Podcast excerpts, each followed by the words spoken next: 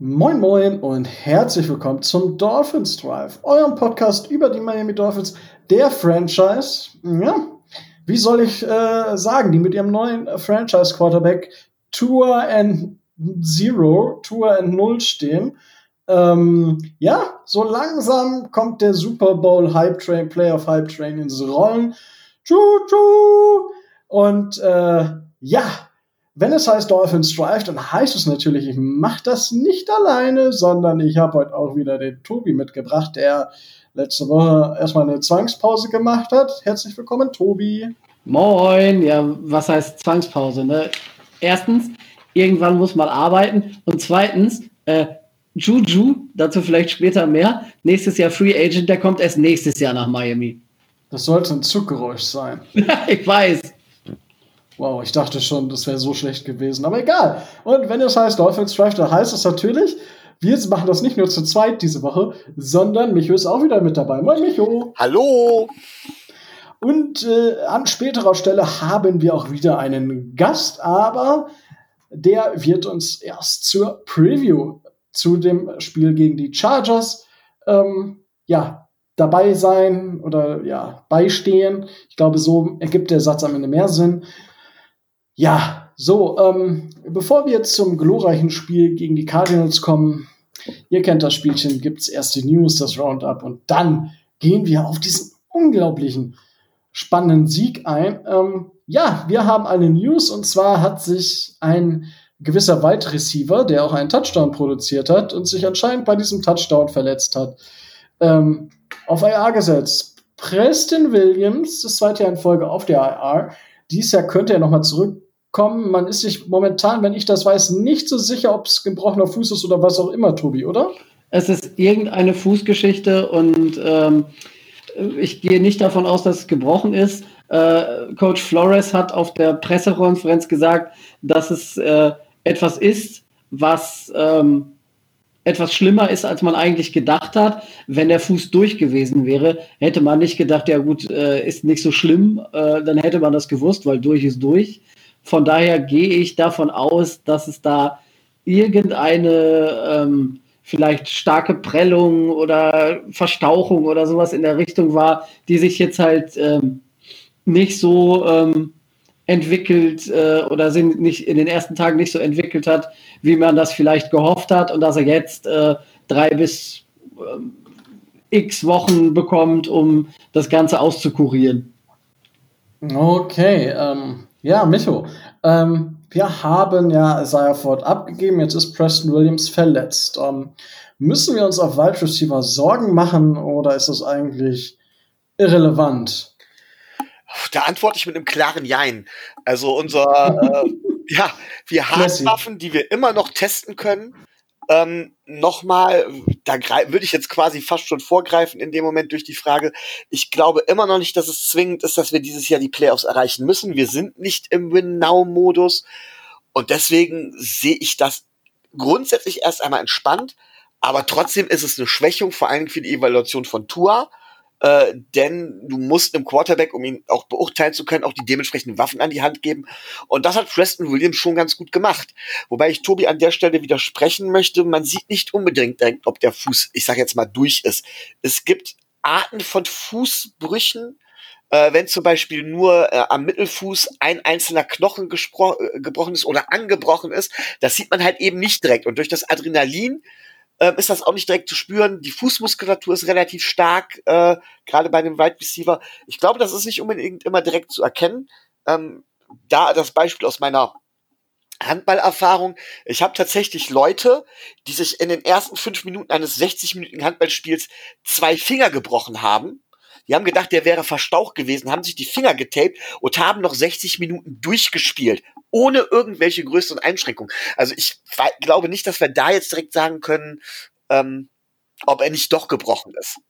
Das wollte ich nur noch dazu sagen. Aber grundsätzlich halte ich das halt für eine Schwächung, ja. Aber ich glaube, dass es diese Saison nicht so wichtig ist, dass wir geschwächt werden. Dann okay. können wir vielleicht Perry ausprobieren mal.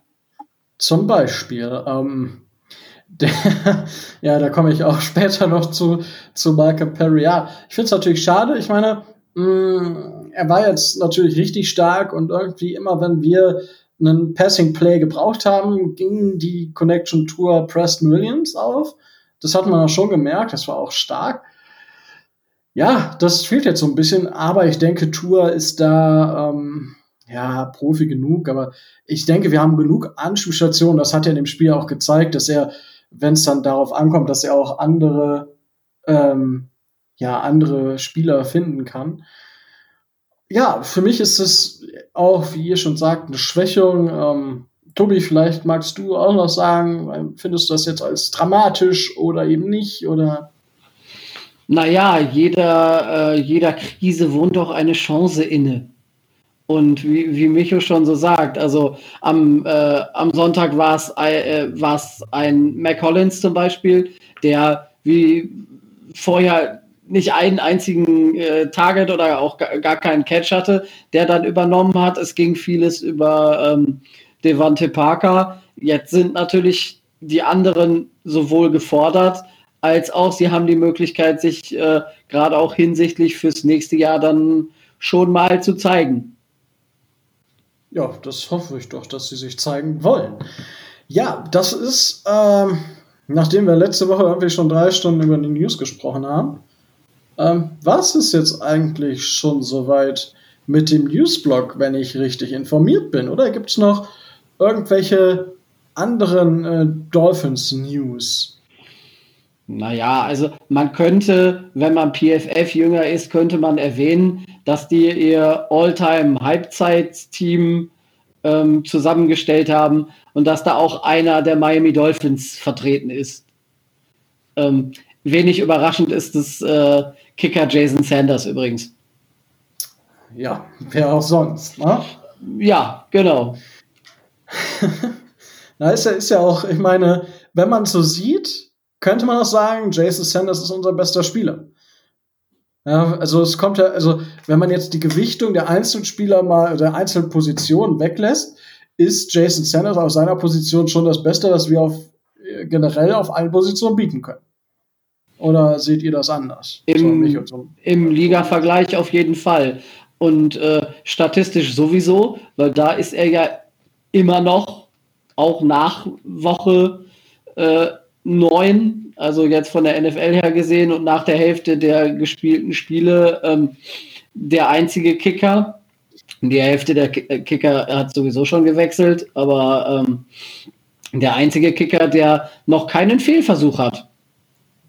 Ja, und äh, mit keinem Fehlversuch, das ist ja schon mal äh, ein Stichwort für äh, Michos Roundup, würde ich sagen. Ne?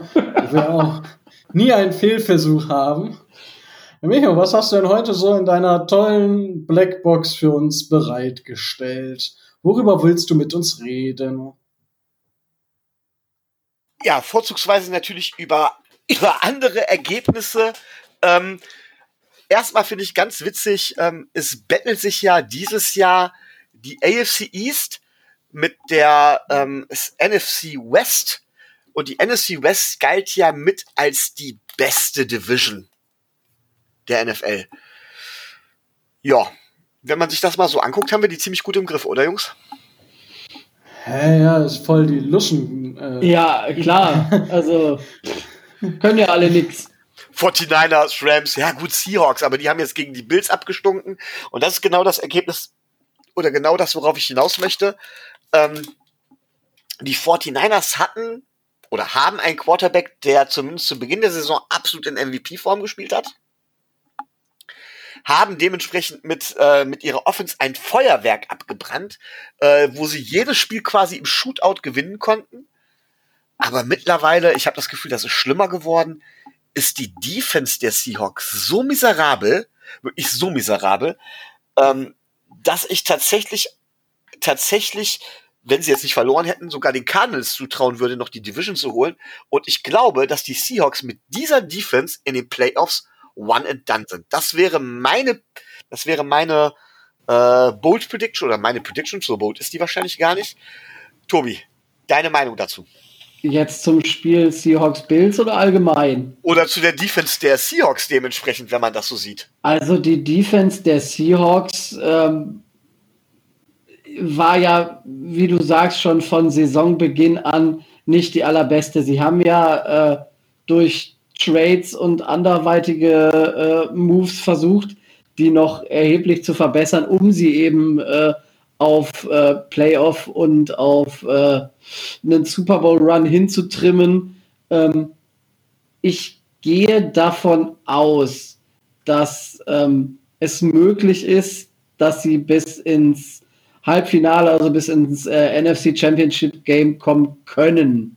Aber ähm, für höhere Weihen reicht das nicht. Und ähm, wie man sieht, wenn ähm, deren Quarterback jetzt nicht den super Top-Übertag hat, ähm, naja, gibt es dann schon Spiele, die man da durchaus äh, verlieren kann. Und ähm, naja, da, da fehlt es an so einigen an so einigen Elementen und einigen Stellschrauben, wo ich sage, ja, die Seahawks sind ein, äh, sind ein Super Bowl-Anwärter, das sind sie aus meiner Sicht nicht. Rico, was sagst du zu der Defense der Seahawks, zu der Division NFC West? Naja, also ich meine, ja, die haben jetzt äh, die Rams geschlagen, wir haben die 49ers geschlagen, wir, wir haben die Cardinals geschlagen. Nur gegen die Seahawks haben wir halt verloren. Hm, witzigerweise, ich habe schon mal da so einen oder anderen Seahawks-Fan so ein bisschen angestachelt, äh, was für eine Luschen Division die denn spielen. Wir würden die ja locker gewinnen, äh, weil wir würden ja allein in der Division 6-0 gehen oder maximal 5-1, aber einen schlechten Tag haben. Aber es kann ja aktuell tatsächlich sein, dass wir mit 3-1 in dieser Division den besten Rekord haben, weil keiner in dieser Division 5-1 geht. Die Bills können sogar noch 4-0 gehen gegen diese Division. Ja, weil sie haben die Seahawks geschlagen, sie haben die Cardinals geschlagen, müssen jetzt noch gegen die Rams und die 49ers. Ja, und ich meine, gut, die Jets werden wahrscheinlich alle vier Spiele verlieren und die Patriots weiß ich gar nicht. Ich glaube, sie haben auch schon beide Spiele, oder ich weiß gar nicht, wie es da aussieht. Da mag ich jetzt auch gar nicht zu sagen. Zu den Seahawks. Ähm, ja, es ist für mich definitiv ein Super Bowl-Anwärter. Also ich, ich verstehe ja, dass ihr, welche Skepsis ihr da habt. Nur guckt euch mal die letzten beiden Spiele an, die die Seahawks verloren haben und warum sie sie verloren haben. Es war, also natürlich, die, die Defense ist nicht gut.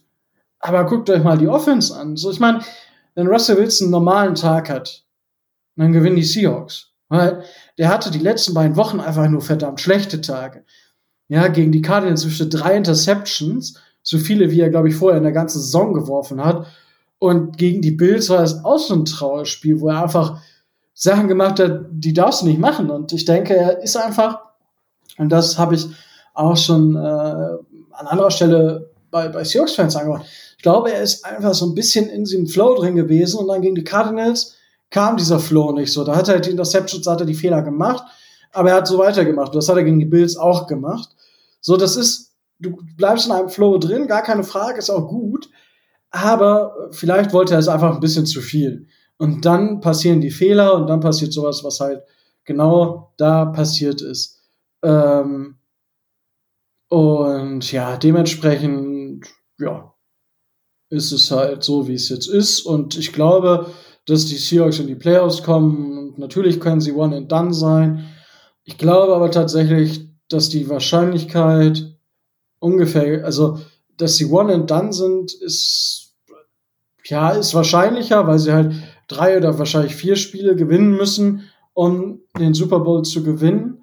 Aber ja, also ich sehe das jetzt nicht so als, äh, äh, weil ich meine, gucken wir uns die NFC an, da hast du viele gute Teams und die Seahawks sind eins davon, das halt da einfach in der Liga oben mit drin spielt. So, also ich wüsste nicht, welches Team die Seahawks nicht schlagen können in der NFC. Also, wenn ihr mir da eins sagen könnt, dann äh, bin ich dabei, aber ich glaube, dass sie jedes Team theoretisch schlagen könnten. Theoretisch glaube ich das schon. Ich glaube aber, dass das, das ist halt das Problem, dass es in den Playoffs halt folgendes ist, dass sie dort auf viele Defense treffen werden, die sie zumindest äh, dieser Punktemaschinerie limitieren können, dass, dass aber gegen die Seahawks jedes Team, ich glaube selbst die Jets, würden dort über 30 Punkte gegen machen können. Und dann wird es halt irgendwann schwierig in den Playoffs, wenn man da auf eine ganz andere Qualität trifft. Aber gut, ähm, es gibt ja noch andere Spiele und ich, wir hatten uns ja mal darauf geeinigt, dass ich maximal drei Themen beim Roundup raussuche. Vier habe ich auf der Pfanne gehabt und wenn ich eins rausschmeißen muss, naja, dann entscheide ich mich nicht für das, für das Thema unserer eigenen Division. Und da ist es natürlich so, die Patriots mit einer Offense ohne irgendwelche Waffen im Moment, ähm, die extrem eigentlich nur über den Lauf kommen, äh, gegen eine gar nicht mal so schlechte Lauf-Defense bei den Jets. Äh, wiederum die Jets äh, können auch laufen. Die Patriots ist in der Run-Defense auch nicht gut gewesen, also ein lauflastiges Spiel. Ähm, das hat man erwartet. Das war das Monday Night Game.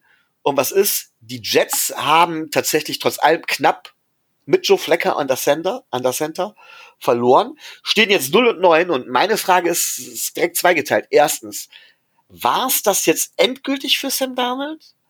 Und zweitens, haben die Jets jetzt überhaupt noch, nachdem sie selbst dieses Spiel, wo ihnen die besten Chancen eingeräumt wurden, äh, haben die Jets jetzt überhaupt noch eine Chance, einen Sieg zu holen, Rico? Ja, also ich meine, Football ist halt ein verrückter Sport und da passieren mal verrückte Sachen. Also äh, schauen wir einfach mal, wie es so weitergeht. Wir sind jetzt in Woche 10 und Woche 11 spielen wir gegen die Jets. So, letztes Jahr haben wir gegen die Jets den ersten Sieg geholt. Warum soll es nicht dieses Jahr anders sein? Ja? Jetzt mal ganz nüchtern betrachtet. Ich glaube da nicht dran, aber wir wissen ja nie, was passiert. Und dementsprechend, ähm, ja, ich glaube schon, dass die Jets äh, die äh, noch einen Sieg holen können, aber die Wahrscheinlichkeit wird natürlich einfach immer geringer. Ja. Und ja, also, ich meine, ja, sie gehen halt für den First Overall Pick. Das wird zu 95 Prozent ähm, Trevor Lawrence sein. Die 5 Prozent sind halt wirklich, ob er halt in den Draft geht, ob er sagt, okay, äh, will ich oder will ich nicht. Ich, wie gesagt, ich habe ja letzte Woche schon gesagt, dass ich von diesem Trash Talk nicht viel halte. Ähm, aber es, es gibt immer Spieler, die noch ein Jahr im College bleiben. Und gerade er hat natürlich jetzt mit Corona zu kämpfen, hat jetzt zwei Spiele hintereinander nicht gespielt. Ich weiß gar nicht, ob er jetzt am Wochenende spielen darf. Ähm, und äh, Justin Fields holt unglaublich auf. Uh, die Jets werden nicht die Jets, wenn sie nicht Jets ma Sachen machen würden, wobei der Draft jetzt in Ordnung war. Ja. Aber ja, das ist wie letzte Saison. Tua ist halt verletzt und Joe Burrow spielt auch. Wäre Tua nicht verletzt gewesen, glaube ich nicht, dass Tua jetzt bei uns spielen würde. Aber ja, Justin Fields holt auf. Ähm, Zach Wilson von BYU spielt unglaublich stark. Also die Quarter, also es gibt und ähm, oh, jetzt fehlt mir wieder der der, der ah, momentane Dritt äh, Lane Lance Trask Lance Nein, kein Trask ist von äh, Gators, äh, Florida, ja. Sam Ehlinger, die holen sich Sam Ehlinger. Ja, genau. Das First Overall Pick, ja, ja, ist klar. Genau. nee, ähm, und äh, Lance, irgend, äh, irgendwie sowas. Bin mir gerade nicht sicher, ich will jetzt auch nicht gucken. Ähm, fällt einfach der Name nicht ein. Und ja, also das ist verdammt enges Rennen, wobei Trevor Lawrence eigentlich die Nase meilenweit vorne haben sollte. Hat jetzt mit Corona einige Spiele gefehlt. Ja, sein es wurde, er wurde schon verglichen mit seinem jetzt Nachfolger, der jetzt 400 Yards geschmissen hat. Aber da muss man halt auch sagen, ja, wie, wie oft hat äh, Trevor Lawrence in seiner Karriere vier Quarter gespielt? Ich glaube, die Spiele kannst du an keiner Hand ab. Also da gibt es, glaube ich, keins oder vielleicht ein oder zwei, die dann aber wahrscheinlich College Playoffs sind. Von daher muss man da auch die Kirche im Dorf lassen. Ähm, ja, und ähm, ob es das für Sam Donald war, ähm, ja, also wie gesagt, ich habe vor der Saison schon gesagt, dass das für mich die Sache mit Sam Donald gegessen ist. Muss man einfach so nüchtern betrachten. Und äh, ja, ich weiß nicht, was da los ist. Und äh, die Jets scheinen mir auch so ein bisschen irritiert zu sein, weil der GM hat ja irgendwie vor anderthalb Wochen, ja, äh, hier, Adam Gaze ist nicht das Problem. Und man dachte, das ist mutig, das zu sagen. Ich halte ihn für das Problem. Und wenn die weiter natürlich an Adam Gates festhalten soll, wie damals die äh, Browns auch nach ihrer 16, 016 Season, Halleluja. Ich meine, dann kannst du da einen Quarterback hinstellen, egal wen. Ja. Aber ich meine, machen wir uns nichts vor. Kurz dazu, ich will das nur kurz mal in Zukunftsausblick für die Jets.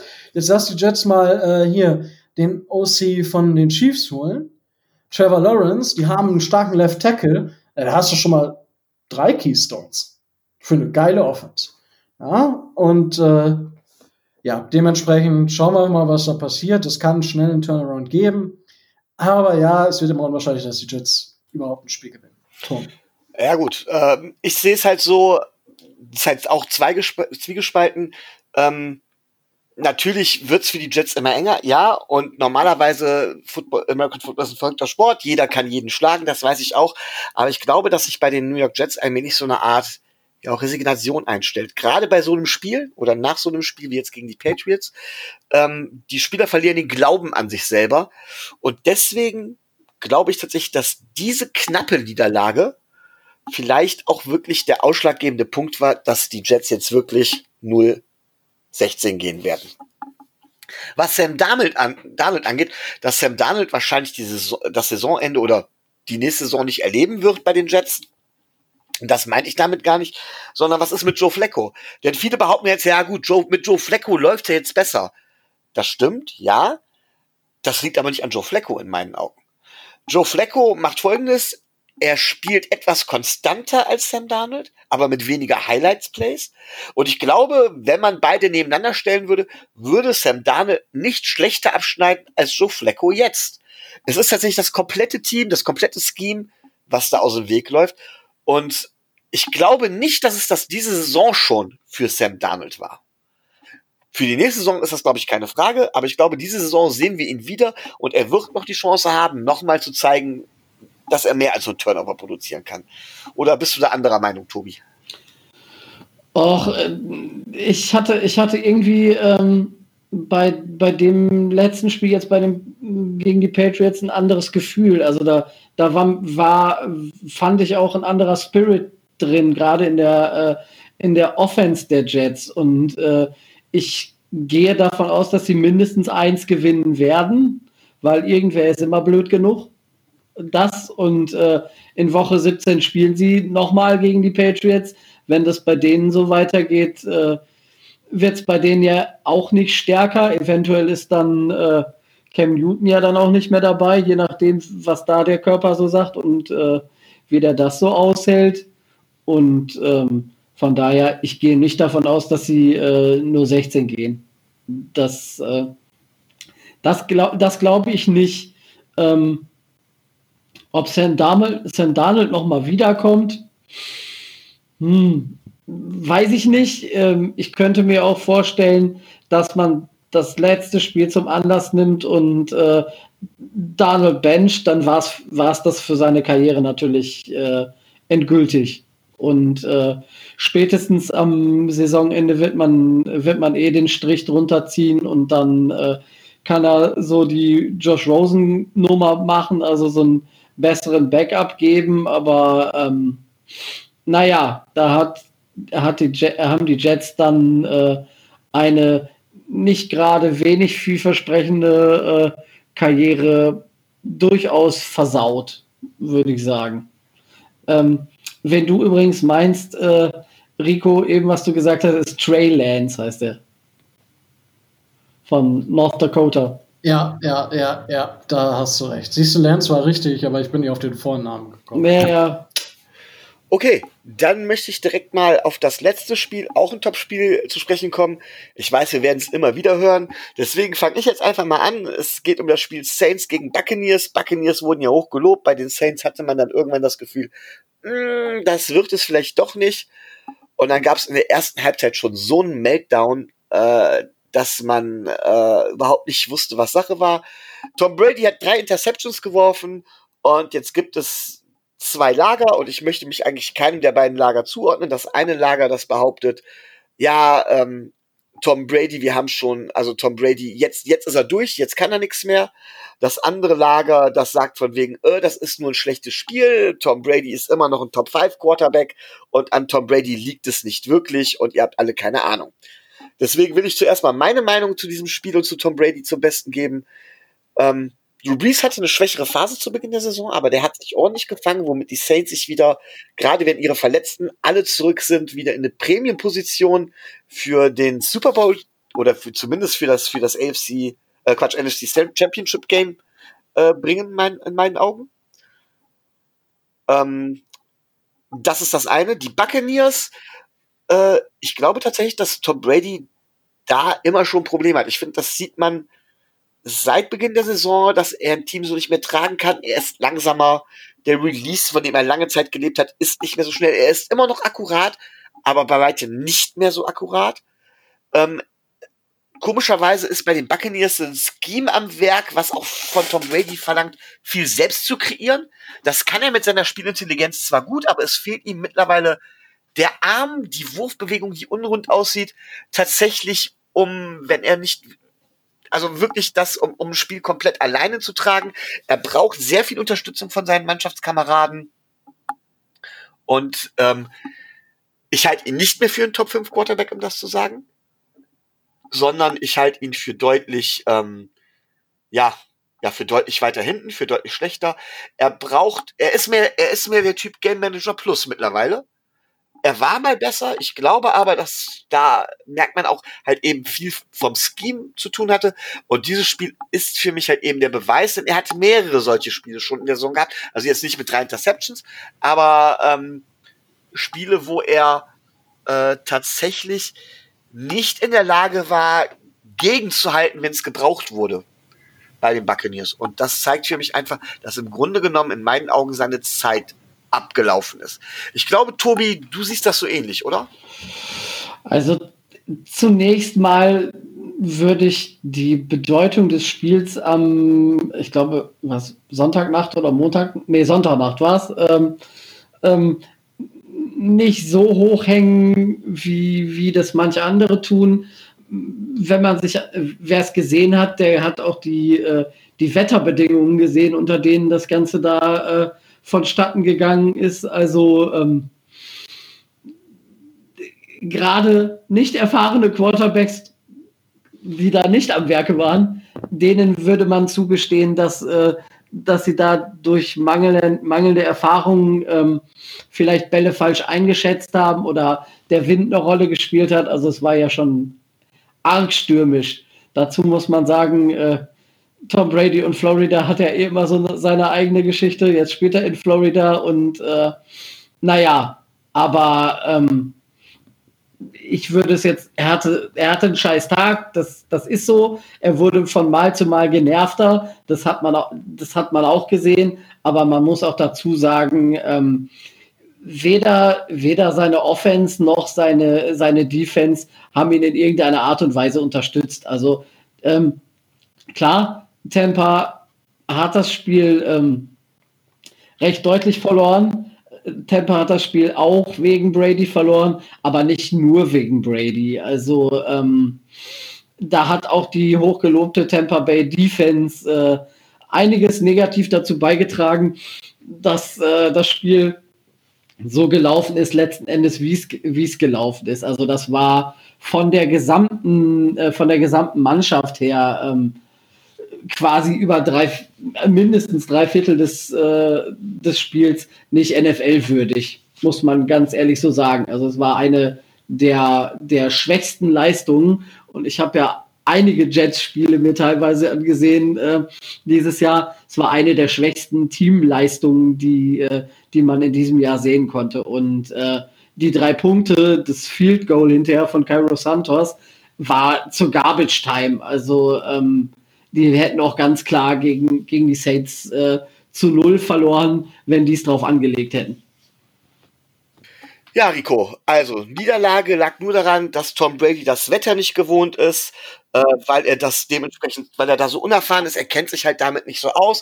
Drew Brees hat, da sie ja zu Hause in, in New Orleans in einem Dom spielen, natürlich wesentlich mehr Erfahrung und Übungen mit so stürmischem Wetter und hat deswegen so gut gespielt. Siehst du das auch so? Ja. das, das, ist ja völlig falsch zusammengefasst. Habe ich nie gesagt. Absolute Freiheit, also Blasphemie. Nein, also ich meine, machen wir uns doch nichts vor. Tom Brady spielt insgesamt wenn man sich das einfach mal anguckt, ähm, spielte in meinen Augen schon eine bessere Saison als letztes Jahr. Das mag jetzt viele überraschen, dass ich das sage. Aber er, er hat einfach die best, er hat einfach deutlich bessere Targets. Und das hilft ihm einfach unglaublich. Ich, er, er, er wirft mehr, er wirft mehr Interceptions, auch das ist richtig. Ja.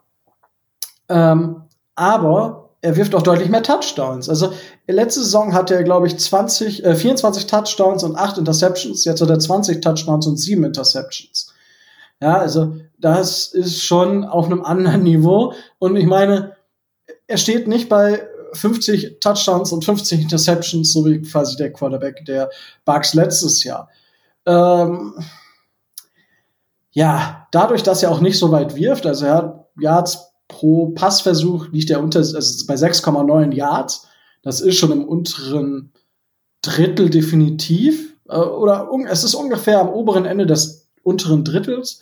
So. Und ja, das ist natürlich dann schon, das hilft dem Quarterback natürlich auch, wenn er schnell den Ball los wird. Und das hat er in, in New England ja auch par excellence gemacht. Und äh, was ich finde, was man aber merkt, dass er bei den Sacks äh, deutlich genervter reagiert als in der letzten Saison. Ähm, die Sackzahl ist aber ungefähr gleich groß, wenn man, wenn man sich das anguckt. Letzte Saison 27, jetzt 13. Ähm, von daher ist da, ja, weiß ich nicht. Also für mich hat, profitiert er ungemein von dem, äh, von den besseren Wide Receivern und auch von den Tight Ends ob er noch, er kann ein Team nicht mehr so tragen wie vor fünf Jahren. Nein, das kann er nicht, aber er kann ein Team partiell tragen. Ja, also keine Saison, aber er ist immer noch in der Lage, ein Spiel zu gewinnen. Dafür hat er einfach genug Erfahrung. Und er ist ja auch kein Garbage Quarterback. Das ist er ja auch nicht. Er ist aber auch kein Top 5 Quarterback. Er ist halt ein Average Joe, der durch seine Erfahrung und durch das, was er in seiner Karriere geleistet hat, aber immer wieder zu Top 5 oder Top Ten Leistung in der Lage ist. Und das muss man respektieren, äh, meiner Meinung nach. Ich mag ihn auch nicht, aber das muss man dann einfach auch respektieren. Und hätte er jetzt einen äh, Receiving Corp wie bei den Patriots, dann würde die ganze Geschichte auch anders aussehen und dann würden wir vielleicht auch eher davon reden, ob Tom Brady seinen Zweijahresvertrag erfüllt oder eben nicht. So wie es jetzt aussieht, wird er es aber definitiv tun. Gut, dann möchte ich soweit mit Geschichten aus der Liga äh, belassen und uns wieder der besten Franchise der NFL zuwenden und übergebe das Wort an wieder Rico, ne? Dankeschön. Ja, wir haben 34 zu 31 gewonnen bei den Arizona Cardinals. Also ein Auswärtssieg.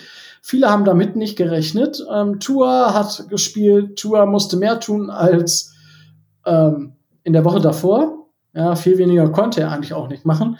Obwohl viele dachten, oh, jetzt geht's schon wieder so los, nachdem er im ersten Drive gleich mal ähm, ja, mit Shaq Lawson einen 36 Yard Fumble Touchdown Return, also Scoop and Score hatten.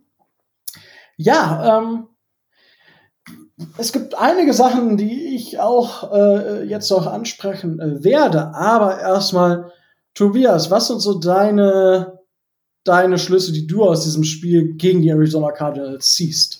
Ähm, um euch nicht alles vorwegzunehmen, nur das Wichtigste. Ähm, erstens, man hat gesehen, dass Tour eine Mannschaft führen kann.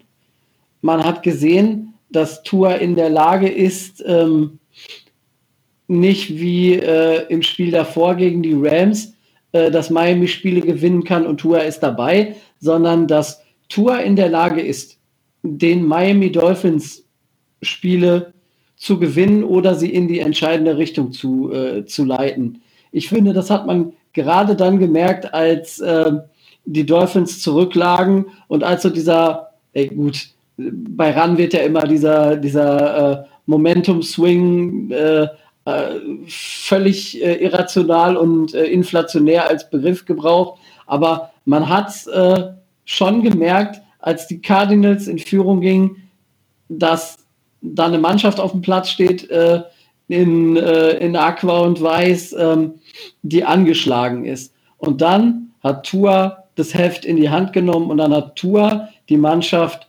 geführt und die Richtung gewiesen. Und das fand ich für den zweiten Start eines Rookies in der Situation auswärts schon relativ beeindruckend. Äh, klar, er hat an der einen oder anderen Stelle äh, ein bisschen Glück gehabt, aber man hat auch gesehen, er kann ein mobiler Quarterback sein. Seine, ähm, seine Hüftgeschichte äh, ist komplett weg. Er ist äh, in der Lage, ähm, kurze, schnelle Richtungswechsel zu machen. Er ist in der Lage, ähm, Linebacker nur völlig, äh, äh, völlig in die falsche Richtung zu schicken. Und ähm, das, hat mich, äh, das hat mich beeindruckt. Ähm, zweitens, man hat gesehen, dass ähm, die Mannschaft, so wie sie da ist, mit den 53 Spielern, die da waren, in der Lage ist, auf Verletzungen ähm, flexibel zu reagieren. Denn wir hatten ja die, die Verletzung von Preston Williams schon angesprochen. Ähm, der fehlte dann als Target, aber das hat äh, zum Beispiel Devante Parker motiviert, äh, da etwas stärker in die Bresche zu springen. Und es sind äh, Spieler teilweise ähm, in die Bresche gesprungen, die man nun überhaupt nicht auf dem Zettel hatte. Also ich meine, klar, ähm, McCollins hat jetzt nur einen Ball gefangen, aber ähm, wie er ihn gefangen hat und dass er ihn in der Endzone für einen Touchdown gefangen hat, fand ich schon ziemlich, äh, ziemlich beeindruckend. Klar, er hatte ein Matchup, aber Tua hat ihn erkannt, hat ihn gesehen und ähm, da, auch da war die Verbindung einfach da. Und ähm, vielleicht als drittes noch, um euch noch was zu lassen, Miami ist auch in der Lage, ohne Miles Gaskin ein irgendwie geartetes Laufspiel in die Wege zu leiten. Das, was äh, Savon Ahmed da auf dem Platz äh, getan hat, ähm, ich wusste, wer es ist, aber ähm, ich habe auch genügend äh, Leute gesehen, die es nicht wussten, wo ich dann am, äh, wo ich dann am Montag erstmal erklären sollte, ja, wo ist denn, die, was ist denn das für einer? Wo kommt der her? Haben sie auf einmal da auf, äh, aus dem Hut gezaubert. Was ist denn das hier? Ähm, ja, das Laufspiel ist nicht gut, aber es ist nicht so, dass man ohne, äh, ohne Gaskin und ohne Breeder, wo Gaskin auf der IA steht und Breeder verletzt war, nun gar kein Laufspiel mehr hatte. Gerade auch äh, Tua hat ja gezeigt, dass, äh, dass das Playbook äh, ihm Möglichkeiten gibt, auch selber laufen zu können. Und ähm, er hat ja durchaus auch gezeigt, dass er dazu in der Lage ist. Ja, gut, Jordan Howard bei seinem nächsten Start ähm, wieder mal nicht gut, aber er tut das, was er tun muss. Das heißt, äh, zwei Yards vor der Endzone ähm, mit ordentlich Vorblockern oder mit ausreichend Vorblockern, die zwei, drei Yards erzielen, ähm, die es dafür braucht. Aber ansonsten, also mit zwei Yards im Schnitt ist er ist schon dürftigst. Und es wird auch nicht besser werden. Aber wenn Miami trotz nicht vorhandenem Laufspiel oder trotz nicht gut vorhandenem Laufspiel in der Lage ist, solche Spiele zu gewinnen, dann soll es mir recht sein. Dann wird man am Ende des Jahres sehen, wofür es gut oder schlecht ist und dann wird man sich da anders orientieren. So die drei Sachen vielleicht von mir aus. Okay. Obwohl ich, noch, ja. obwohl ich noch viele weitere ja, hätte. Ja, ja. Du hast drei gesagt und hast gesagt, ich beschränke mich auf drei. Du musst nicht betonen, dass du noch mehr hast, Tobi. Alles gut. Wir haben dich. Ja. ich habe auch ähm, Negatives, ne? Also so ist nicht. Ja, das haben wir jetzt für Micho aufgespart. Ja. Oder Micho? Die Frage ist, soll ich mich jetzt auch erstmal auf drei Dinge beschränken? Nenn, nenn erst mal drei Dinge und dann gucke ich mal, was ich noch beitragen kann. Okay, also ähm, erstmal möchte ich sagen, egal worum wir jetzt gehen, wir haben einen Shootout gewonnen. Herzlichen Glückwunsch. Ähm, und das war, das hat dementsprechend teilweise echt Spaß gemacht. Teilweise nicht so viel Spaß, wenn man sich Fehler anguckt, aber erstmal am Ende steht ein Sieg da. Und das gegen ein Team, das von einigen als Playoff-Anwärtern in der schwersten Division der NFL angesehen wird. Ähm, da ziehe ich den Hut vor. Ich widerspreche Tobi an einer Stelle. Tobi hat gesagt, wir können so ein Spiel auch ohne Running Game gewinnen. Nee, so ein Spiel gewinnst du nur ohne Running Game. Weil du brauchst, weil nur dann kommt so ein Spiel zustande. Das ist meine Meinung. Aber ähm, zu den drei Dingen. Ähm, fangen wir erstmal an. Natürlich werde ich auch gleich was zu Tour sagen, aber erstmal sehr schön die Vielzahl an Receivern, die wir gehabt haben. Die Vielzahl an Receiver, die dementsprechend Pässe gefangen haben. Die Pässe wurden schön verteilt. Das ist etwas, was mir am Playcalling relativ gut gefallen hat. Ähm, da sehe ich eindeutig einen deutlichen Schritt nach vorne im Vergleich zu den letzten Spielen, nämlich dass Spieler vermehrt eingesetzt werden. Ähm, das ist auf jeden Fall schon mal ein erster Schritt, der ist auch wichtig. Ich gehe davon aus, dass Shane Gailey da auch ein bisschen ein paar Takte zu gesagt worden ist, weil so könnte es ja nicht weitergehen. Ähm, auf der anderen Seite, und da sehen, reden wir mit Sicherheit gleich noch drüber, reden wir über die Defense. Ähm, ja, ich habe jetzt zwei über zwei Dinge, die ich zur Defense sagen kann. Da ich aber noch was zu Tour sagen möchte, sage ich nur eine Sache, die andere kommt hinterher.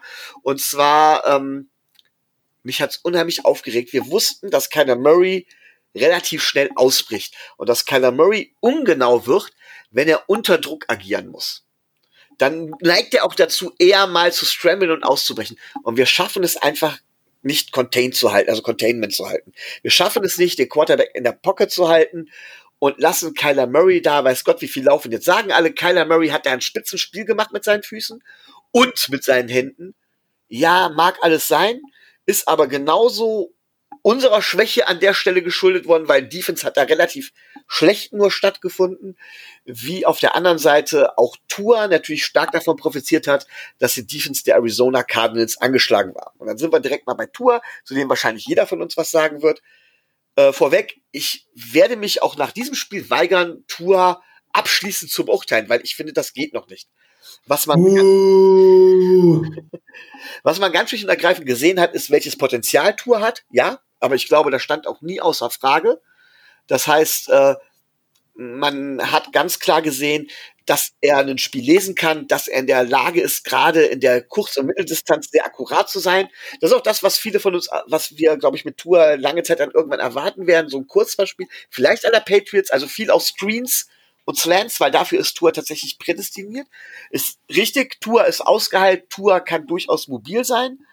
Ähm, und das finde ich, hat das hat er gut gemacht. Und für einen Rookie war das schon ein verdammt gutes Spiel, ja. Nochmal, bedingt auch durch die Cardinals Defense, aber das muss man ja auch erstmal ausnutzen, keine Frage. Auf der anderen Seite sage ich ganz klar, ähm, man hat auch die Limitierungen von Tour gesehen, nämlich dieselben Probleme, die er aus dem College mitbringt. Die Limitierung seines Arms, ähm, das heißt, dass äh, tatsächlich auf die lange Distanz, dass das nicht sein Ding ist, und das mangelnde Gefühl für den Pass Rush. Das hat man halt eben auch gesehen, dass er da ein bisschen die Schwierigkeit hat, äh, den Pass Rush kommen zu sehen, dass er da den Überblick zum Teil verliert und nicht ruhig bleibt, sondern ein bisschen hektisch wird. Das sind aber alles Sachen, die ein Quarterback, Rookie Quarterback da dürfen muss und die jetzt nicht so gravierend war, dass ich sage von wegen, das kann er nicht innerhalb auch annehmbarer Zeit lernen. Ja, ähm, was seine Führungsqualitäten angeht, äh, muss ich sagen, da das habe ich das jetzt nicht so herausragend gesehen wie Tobi. Ich habe gesehen, dass er das gemacht hat, was er machen konnte, machen musste, aber dass er jetzt das Team besonders mitgerissen hat, kann ich jetzt von meinen Augen aus nicht sagen. So, das wären dann meine drei ersten Takeaways. Dankeschön. Ähm, ja, womit fange ich denn jetzt an? Ähm, ich fange einfach mal mit, mit unseren Defensive Backs an und da muss ich sagen, da waren wir nicht ganz so stark wie in den letzten Spielen. Ne? Also, ähm, ich weiß nicht. Also, Xavier Howard war Himmel und Hölle. In der ersten Halbzeit hat äh, der Andrew Hopkins kein einziges Target gesehen, weil er einfach von Xavier Howard aus dem Spiel genommen wurde. In der zweiten Halbzeit hat der gute Bursche dann vier Defensive Pass Interference und ein paar Catches zugelassen und wurde einfach komplett zerstört von DeAndre Hopkins. Man muss auch da sagen, das ist mein zweiter Punkt, der nichts mit den Spielern zu tun hat, ähm, dass man da halt auch auf die Schiedsrichter achten muss. Aber auch äh, Byron Jones, das Ding, wo der Touchdown ähm, passiert, das darf dir, Alter, den musst du sicher machen, Junge. Also dafür bezahlen wir dich. Dafür bezahlen wir dir gutes Geld, dass du genau diesen Ball nicht dem Gegenspieler dir aus den Händen reißen lässt. Das war, äh, ah, das war nicht ganz so gut. Unsere Front Seven hat wieder ähm, es wirklich einigermaßen gut gemacht, ja. Der Druck war einigermaßen da, aber wir haben einfach ein Problem mit, äh, mit, äh, mit Quarterbacks, die mobil sind. Und Kyler Murray hätte uns fast zerstört. Machen wir uns nichts vor. Das war der Fehler, der zum Fumble geführt hat. Ja, das war das eine. Ähm, und dann, äh, es, wir haben nicht gewonnen, weil wir so stark waren. Also das, äh, gut, das klingt jetzt doof. Wir waren gut, keine Frage. Also das sollte man definitiv, also wer, wer das anders sieht, äh, da stelle ich schon mal in Frage, was, was los ist. Aber wir haben vor allem gewonnen, weil wir es geschafft haben, den Cardinals äh, in Form äh, von äh, von Karl, oh, wie heißt denn jetzt? Der Head Coach. Oh, mein Namengedächtnis, ne? Cliff Halleluja. Cliff ja. Kingsbury heißt er. Ja. Oh, Halleluja.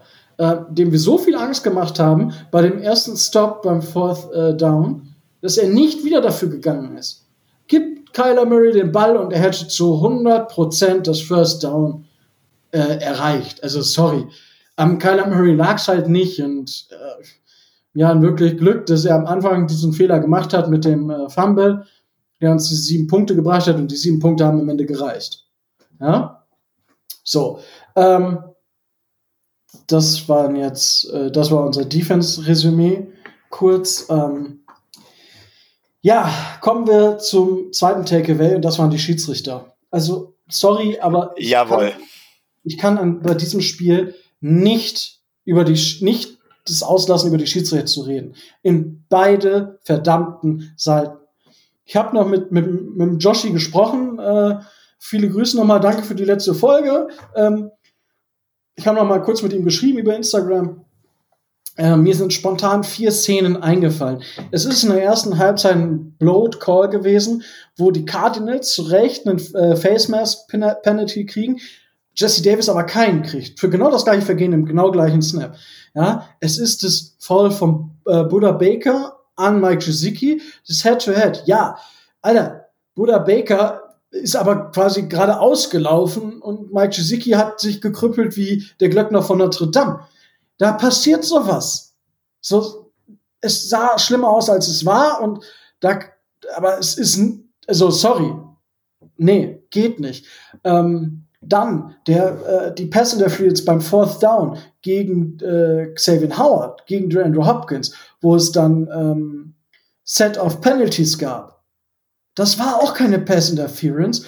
Und dann die Face Mask, die gegen äh, Christian Wilkins gepfiffen wurde, wo er die Hand auf, die Schul auf der Schulter hat. So, sorry, was war denn mit den Schiedsrichtern los?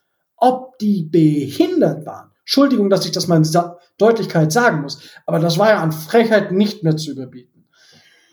So, Micho, ich brauche jetzt eine Minute zum Runterkommen. Du darfst äh, gerne.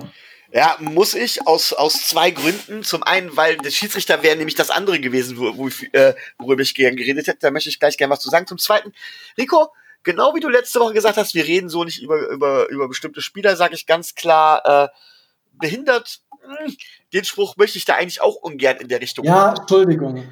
Tut ähm, mir leid. Aber ähm, was mich besonders stört, einige der Calls der Referees, auch du hast die Pass Interference von Xavier Howard angesprochen, ähm, einige der Calls mögen ja, die mögen ja regelkonform sein. Ich stelle aber diese scheiß Regel in Frage. Sorry. Ich finde, das ist, das ist mittlerweile zum Teil so lächerlich, da brauchst du auch gar keine Defense mehr auf den Platz stellen. Also, für was da Pass Interference gepfiffen wird, ist so ein Scherz. Da haben wir bald Fußballverhältnisse auf dem Court. Äh, das, das, das, das geht ja, das geht ja gar nicht. Und ich finde diese, das, das, wo Byron Jones halt eben den, den, den Touchdown nicht gesichert hat, halt eben diese Situation, sage ich ganz klar, genau das ist doch die Krux an der Sache. Eigentlich, früher hätte man gesagt, er hatte zuerst das Ei, er hat das Ei gesichert gehabt und damit ist der Spielzeug vorbei. Da kann ihm niemand mehr den aus den Händen reißen. So wenn man dann sagt, okay, wenn ihn jemand aus den Händen reißt, okay, oder da hätte es dann jetzt irgendwie noch eine andere Entscheidung geben müssen, Spielzug wiederholen oder sonst was, aber einfach zu sagen, im Zweifel für die Offense, ja, sorry, da packe ich mich wirklich an den Kopf. Da sage ich ganz klar, ist Defense denn gar nichts mehr wert? Ähm, das sage ich ganz bewusst. Ich bin in der Beziehung großer Defense-Fan, sag aber auf der anderen Seite, und genau da kommt es her, dass halt mittlerweile die Offense wesentlich wichtiger ist als die Defense und dass du, früher hat man gesagt, äh, Offense wins Games, Defense wins Championships. Mittlerweile ist es tatsächlich Offense wins Games and Championships. Und Defense gewinnt ihr vielleicht hier und da mal ein Viertel. Und das finde ich tatsächlich eine Entwicklung, die finde ich sehr schade und die ist in dem Spiel sehr, sehr deutlich geworden. So, ich hoffe, Rico, du hast dich beruhigt, denn ich habe mich jetzt wieder aufgeregt, deswegen darfst du jetzt wieder. so nämlich. ähm, ja, also das war, äh, wie gesagt, ähm, sorry an der Stelle nochmal für die Wortwahl, aber da hast du natürlich recht, Micha, und das war mein zweites Take. Dritte, ich rede dann einfach weiter über Tour. Ähm, und zwar muss ich dir so ein bisschen widersprechen, was Tua hat nicht diesen tiefen Arm. Er hat dreimal nur über die 20 Yards geworfen. Ähm, ich glaube, einmal, wen hat er da, einmal hat er wen überworfen. Die anderen beiden habe ich gerade gar nicht. Das eine, der ist, glaube ich, war in die Sideline. Da war Preston Williams äh, schon out of bounds. Und noch irgendwas. Aber also ähm, von daher äh, sehe ich das ein bisschen anders. Auch wenn, also ich bin ja, also PFF, da nehme ich dann, wenn es um Pressures geht und solche Geschichten immer, ähm, so die Zahlen her. Du hatte zwölf Snaps under Pressure. Von diesen zwölf Snaps wurde er dreimal gesackt und dreimal ist er gescrambled. Ja, also das heißt, es bleiben sechs Passversuche. Von diesen sechs Passversuchen hat er fünf an den Mann gebracht für 60 Yards. Das ist erstmal nicht schlecht. Bei 12 Mal under Pressure hat er fünf First Downs erreicht. Das ist grundsätzlich erstmal solide für einen Rookie Quarterback. Ja? Ähm, ich denke, ich habe jetzt keine, ich habe mir die Vergleichswerte nicht angeschaut. Äh, Kyler Murray war ein bisschen besser overall. Äh, das hat man aber auch gesehen. Und ich, ich, ich weigere mich ähm, zu sagen, dass er die tiefen Bälle nicht kann, weil wir einfach die tiefen Bälle gar nicht spielen. Weil, also, ich, das liegt, das haben wir unter Fitzi auch schon die Saison nicht so wirklich gemacht. Auch unter Fitzi haben wir viel mehr alles, was unter 20 Yards war, ge, äh, ähm, geworfen. So, und dementsprechend, äh, ja, weiß ich nicht, ob ich das jetzt so bewerten würde. Ähm, er hat, er ist aber in der, in der Pocket geblieben, ja. Er hat einmal wo er dann gerade ausgelaufen ist. Es war genau richtig. Er hat das Team schon angeführt, diese Offense. Das muss man in, in, in diesem, mit diesem Place, das muss man einfach dann sagen. Ja. Und ähm, ja, also er hat zumindest schon mal einen richtigen Schritt äh, gemacht in eine positive Entwicklung. Ähm, aber, ja, und jetzt kommt das große bis mittelschwere Aber, was, wo wirft er den Ball hin, wo er den Ball wegwerfen wird? Mein Gott, da wirft er dem Cornerback den Ball fast in, in dem, nicht beinahe, dem wirft er in die Arme. Das darf dir nicht mal mehr im College passieren. Ja, das ist mehr als ein Rookie-Fehler. Sorry, aber da ist mir die Hutschnur geplatzt. Ja, so blind kannst du nicht sein. Das darf dir nicht passieren auf diesem Niveau. Und sowas kann uns das Spiel kosten. Und wäre der Spieler nicht schon selber im Ausgestanden, dann hätte uns das vielleicht das Spiel gekostet. So. Und anderer Rookie-Fehler, wo er da versucht, clever den Ball loszuwerfen, wo er das Intentional Grounding kriegt. Das passiert auch einem erfahreneren Quarterback vielleicht nochmal. Aber das würde ich auch unter Rookie-Fehler abstempeln. Hat aber, hat aber richtig reagiert, hat den Ball weggeworfen, hat nichts passiert. Insgesamt war das für mich schon eine ansprechende Leistung. Ja, ähm, er muss sich einfach weiterentwickeln ich glaube, dass wir auf der richtigen, äh, also wir sehen, dass er gesund ist, dass er sich bewegen kann und darauf können wir aufbauen. So, und was dann in den nächsten Jahren passiert, also ich denke, wie gesagt, wenn ich jetzt schon mal einen Vorblick, Vorblick geben kann auf den Draft, ähm, es gibt einen Defense-Spieler, den ich unbedingt haben will, der Rest kann von mir aus in die Offense gehen. So. Ähm, das dazu. Ja, one day Mac, no matter what. Äh, so ist das bei mir jetzt schon für den Draft. Da habe ich eine, äh, ja, einen Spieler und äh, so. Gut, äh, das, das würde ich dazu sagen. Ähm, ja, äh, Tobi, Micho, was habt ihr denn noch, wenn wir jetzt, äh, wenn wir jetzt äh, mal grundsätzlich in die Sachen reingehen sollen? Eine Sache noch zu den ähm, Receiver-Geschichten. Tour hat auf neun verschiedene Receiver geworfen. Das ist halt schon eine Masse. Ich glaube, Drew Brees, Drew Brees hat jetzt irgendwie auf zehn oder auf zwölf geworfen. Also da sieht man schon, auf welchem Level wir uns da bewegen. Und das finde ich ist auch sehr, sehr positiv. So. Ja, dann sag ich jetzt einfach noch mal was. Äh, einfach aus dem Grund, weil ich noch eine Sache über Tour beziehungsweise über Gailey sagen möchte. Ähm, was mir bei Tour halt auch aufgefallen und das ist nicht negativ gemeint, weil Tour musste es in dem Spiel jetzt auch nicht, aber Tour hat auch keine Offense selber kreiert. Das fand alles innerhalb des Schemes, innerhalb der Offense-Struktur statt. Und was mich generell, wenn ich das alles betrachte, so ein bisschen stört, ist, wir schaffen es anscheinend nie, beide Hälften wirklich zusammenzubringen. Entweder hat die Defense das Top-Spiel oder die Offense oder die Special Teams machen es halt eben, tun das noch dazu. Aber dass wir einmal wirklich so alles zusammenpacken, weil ich glaube, dann wären wir tatsächlich ein wirklicher Playoff-Contender. Das fehlt uns noch und das lasse ich halt irgendwo auch ein bisschen dem Coaching an. Wobei wir auch dazu sagen müssen, wir haben ein verdammt junges Team. Also äh, schon mal erstmal Respekt dafür überhaupt, wie, wie weit das Team äh, da spielt. Und mir ist eine Szene, die ist mir ganz besonders im Gedächtnis geblieben und die wollte ich vorhin noch gesagt haben. Ich habe extra hier in unserem tollen Tool aufgezeigt, aber Rico hat mich ja nicht drangenommen.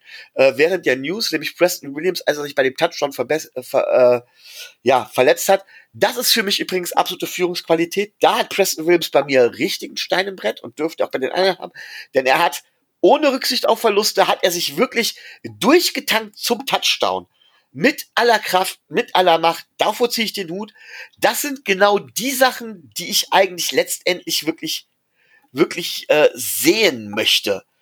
Ähm, negativ aufgefallen ist es mir aber in der Defense neben dem Contain nach wie vor das teilweise schlechte Tackling und, und das, das sage ich ganz bewusst, sehr schade, weil da hatte ich mir in dem Spiel mehr von erhofft. Ich fand, dass AVG diesmal ein Spiel hatte, in dem er eigentlich, ja, absolut untergetaucht ist. Dabei hätte man gerade ihn, glaube ich, da brauchen können.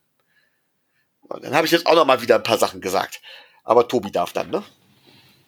Naja, also ähm, Van Ginkel ähm, hat, hat, hat halt auch einfach nicht so die, äh, die Spielzeit gekriegt. Also der war ja nicht wirklich äh, relativ oft auf dem Platz. Also äh, ich, wenn ich mir das angucke, der hat, äh, ich glaube, 24 Snaps von 69 in der Defense gespielt.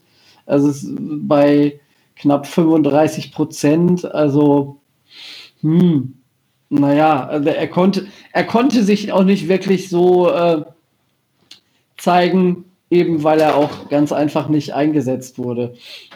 Klar, By Byron Jones äh, einen richtig miesen Tag erwischt. Ähm, hat äh, zwei Touchdowns verschuldet. Den ersten von Christian Kirk. Ähm, da lässt er sich einfach äh, so dermaßen äh, im Laufduell abkochen. Er ist ja fünf Meter hinterher oder zehn Meter fast hinterher gehechelt. Also den hätte jeder, der den Ball so weit werfen kann, hätte den getroffen. Ähm, da war also wirklich null, äh, null Gefahr davon mal abgesehen, dass da die Absicherung des Safeties fehlte, weil der auf was der Teufel was spekuliert hat und äh, nach vorne gegangen ist. Da war hinten nur wirklich alles, äh, alles offen. Zu der zweiten Situation hat, äh, habt ihr eben schon genug gesagt, das, das darf ihm nicht passieren und äh, er muss das Ding sichern und äh, er hat nach dem Spiel gesagt, weiß er selber und der pff, schön, äh, darf ihm trotzdem nicht passieren. Ähm, was, ähm, was mir so ein bisschen ähm, so ein bisschen gefehlt hat, war, war so die, die Kritik an, äh, an Dingen, die, äh, die aus meiner Sicht vorhersehbar waren. Was auch ähm, ähm, Kyler Murray und die, die Cardinals äh, leidlich ausgenutzt hat, haben, weil ähm, die, die defensiven Matchups, gerade äh, bei den Passversuchen in äh, besonders in der ersten Halbzeit ist mir das aufgefallen, ähm, durchschaubar waren und ähm, wo wir in der in der Preview schon ähm, schon gesagt haben, gut, da müssen wir drauf aufpassen. Und wenn wir wenn wir Amateure das sehen, dann ähm, müssen das die, äh, müssen das die Coaches auch sehen und ansprechen. Also ich meine, ähm, Christian Kirk und ähm, Larry Fitzgerald in, in Matchups zu bringen, ähm, die, die zum Vorteil gereichen, ist jetzt vielleicht nicht so die, äh, nicht so die hohe Kunst, aber ähm, naja, mir haben da so ein bisschen über weite Strecken des Spiels auch die, ähm, die, Adjust, die Adjustments oder die Umstellungen gefehlt, weil man hat deutlich gesehen, gerade auch gerade auch in der zweiten Halbzeit, da muss ich ein bisschen Rico widersprechen, die, äh, die erste 20 Yards Defensive Pass Interference gegen die Andrew Hopkins äh, hat äh, Howard schon im ersten Viertel kassiert und äh, der, der, quasi war den ganzen Tag oder das ganze Spiel hindurch hatte der äh, so seine Problemchen ähm, mit, äh, mit DeAndre Hopkins, weil ähm, eben die, die Schiedsrichter ihm auch nicht gut zugewandt sind, aber auch weil äh, der Andrew Hopkins machen konnte, was er wollte. Das sieht man jetzt auf dem Statistikboard nicht, weil da letzten Endes da nur drei, äh, drei Pässe für 30 Yards stehen. Aber ähm, naja, er hätte uns, äh, wenn wir die, wenn die Defensive Pass Interferences nicht gewesen wären, ich meine, ich glaube, ein oder zwei Bälle er ja trotzdem gefangen. Ähm, von daher, ähm, naja, da waren unsere Cornerbacks und auch gerade unsere Secondary insgesamt ähm, nicht sonderlich stark. Und ähm, wenn diese eigentliche Stärke, die die Dolphins haben, so ausfällt, dann ähm, sollte man eigentlich davon ausgehen, dass so ein Spiel äh, durchaus verloren geht. Aber ähm, die Mannschaft zeigt sich auch als Mannschaft und äh, man spürt so richtig, dass da so ein Spirit drin ist und dass da, dass da so ein Team, so ein Teamgedanke vorherrscht, ähm, der halt solche außergewöhnlichen Leistungen und äh, Performances ähm, wirklich auch möglich macht, weil ähm, die Cardinals, klar, sie waren in der Defense nicht gut, aber offensiv waren sie stark, waren sie sehr stark. Und ähm, ich gehe davon aus, dass wenn, äh, wenn sie mit Kenyon Drake auch noch äh, einen anderen Runner als Chase Edmonds gehabt, gehabt hätten, der ja nun, also ich finde so sein, sein Skillset ein bisschen limitierend und ähm, man konnte sich gegen Ende ja auch darauf einstellen, ähm, was dann da kommen wür würde und ähm, Elandon Roberts und ähm, ach Gott, wie heißt er denn jetzt nochmal? Zack Sieler haben, haben ja Gottlob äh, da die Lücke auch rechtzeitig zugemacht, um eben ähm, da dieses äh, diese, diese Lücke dann zu schließen. Und mein Gott, dass der Kicker der, äh, der Cardinals nicht in der Lage ist, ähm, den Ball vernünftig zu treffen und einen 49 Yards Field Goal äh, zu schießen, ist das eine. Dass wir auf der anderen Seite einen Kicker haben, der einen 50 Yards Field Goal und einen 56 Yards Field Goal, ähm, Career High übrigens, ähm, einfach mal so ohne weiteres äh, zwischen die Stangen haut, das hat das Spiel auch mit entschieden und wird äh, im weiteren Verlauf der Saison sicherlich auch noch das ein oder andere Positive äh, für Miami bringen.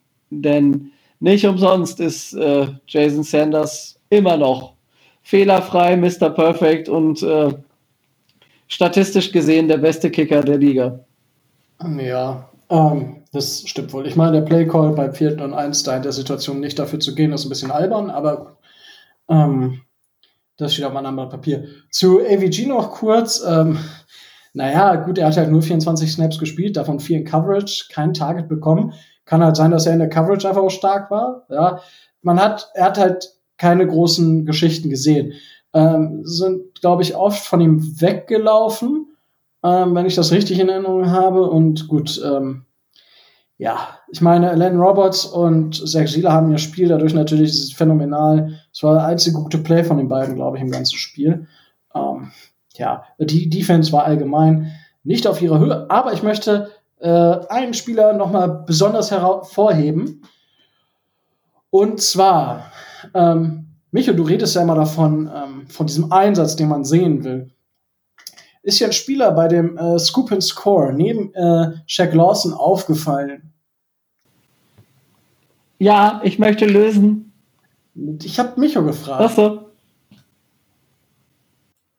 Ähm, also ich, äh, ich bin jetzt ganz ehrlich, ich weiß jetzt nicht, worauf du anspielst. Kann sein, dass ich tatsächlich was übersehen habe.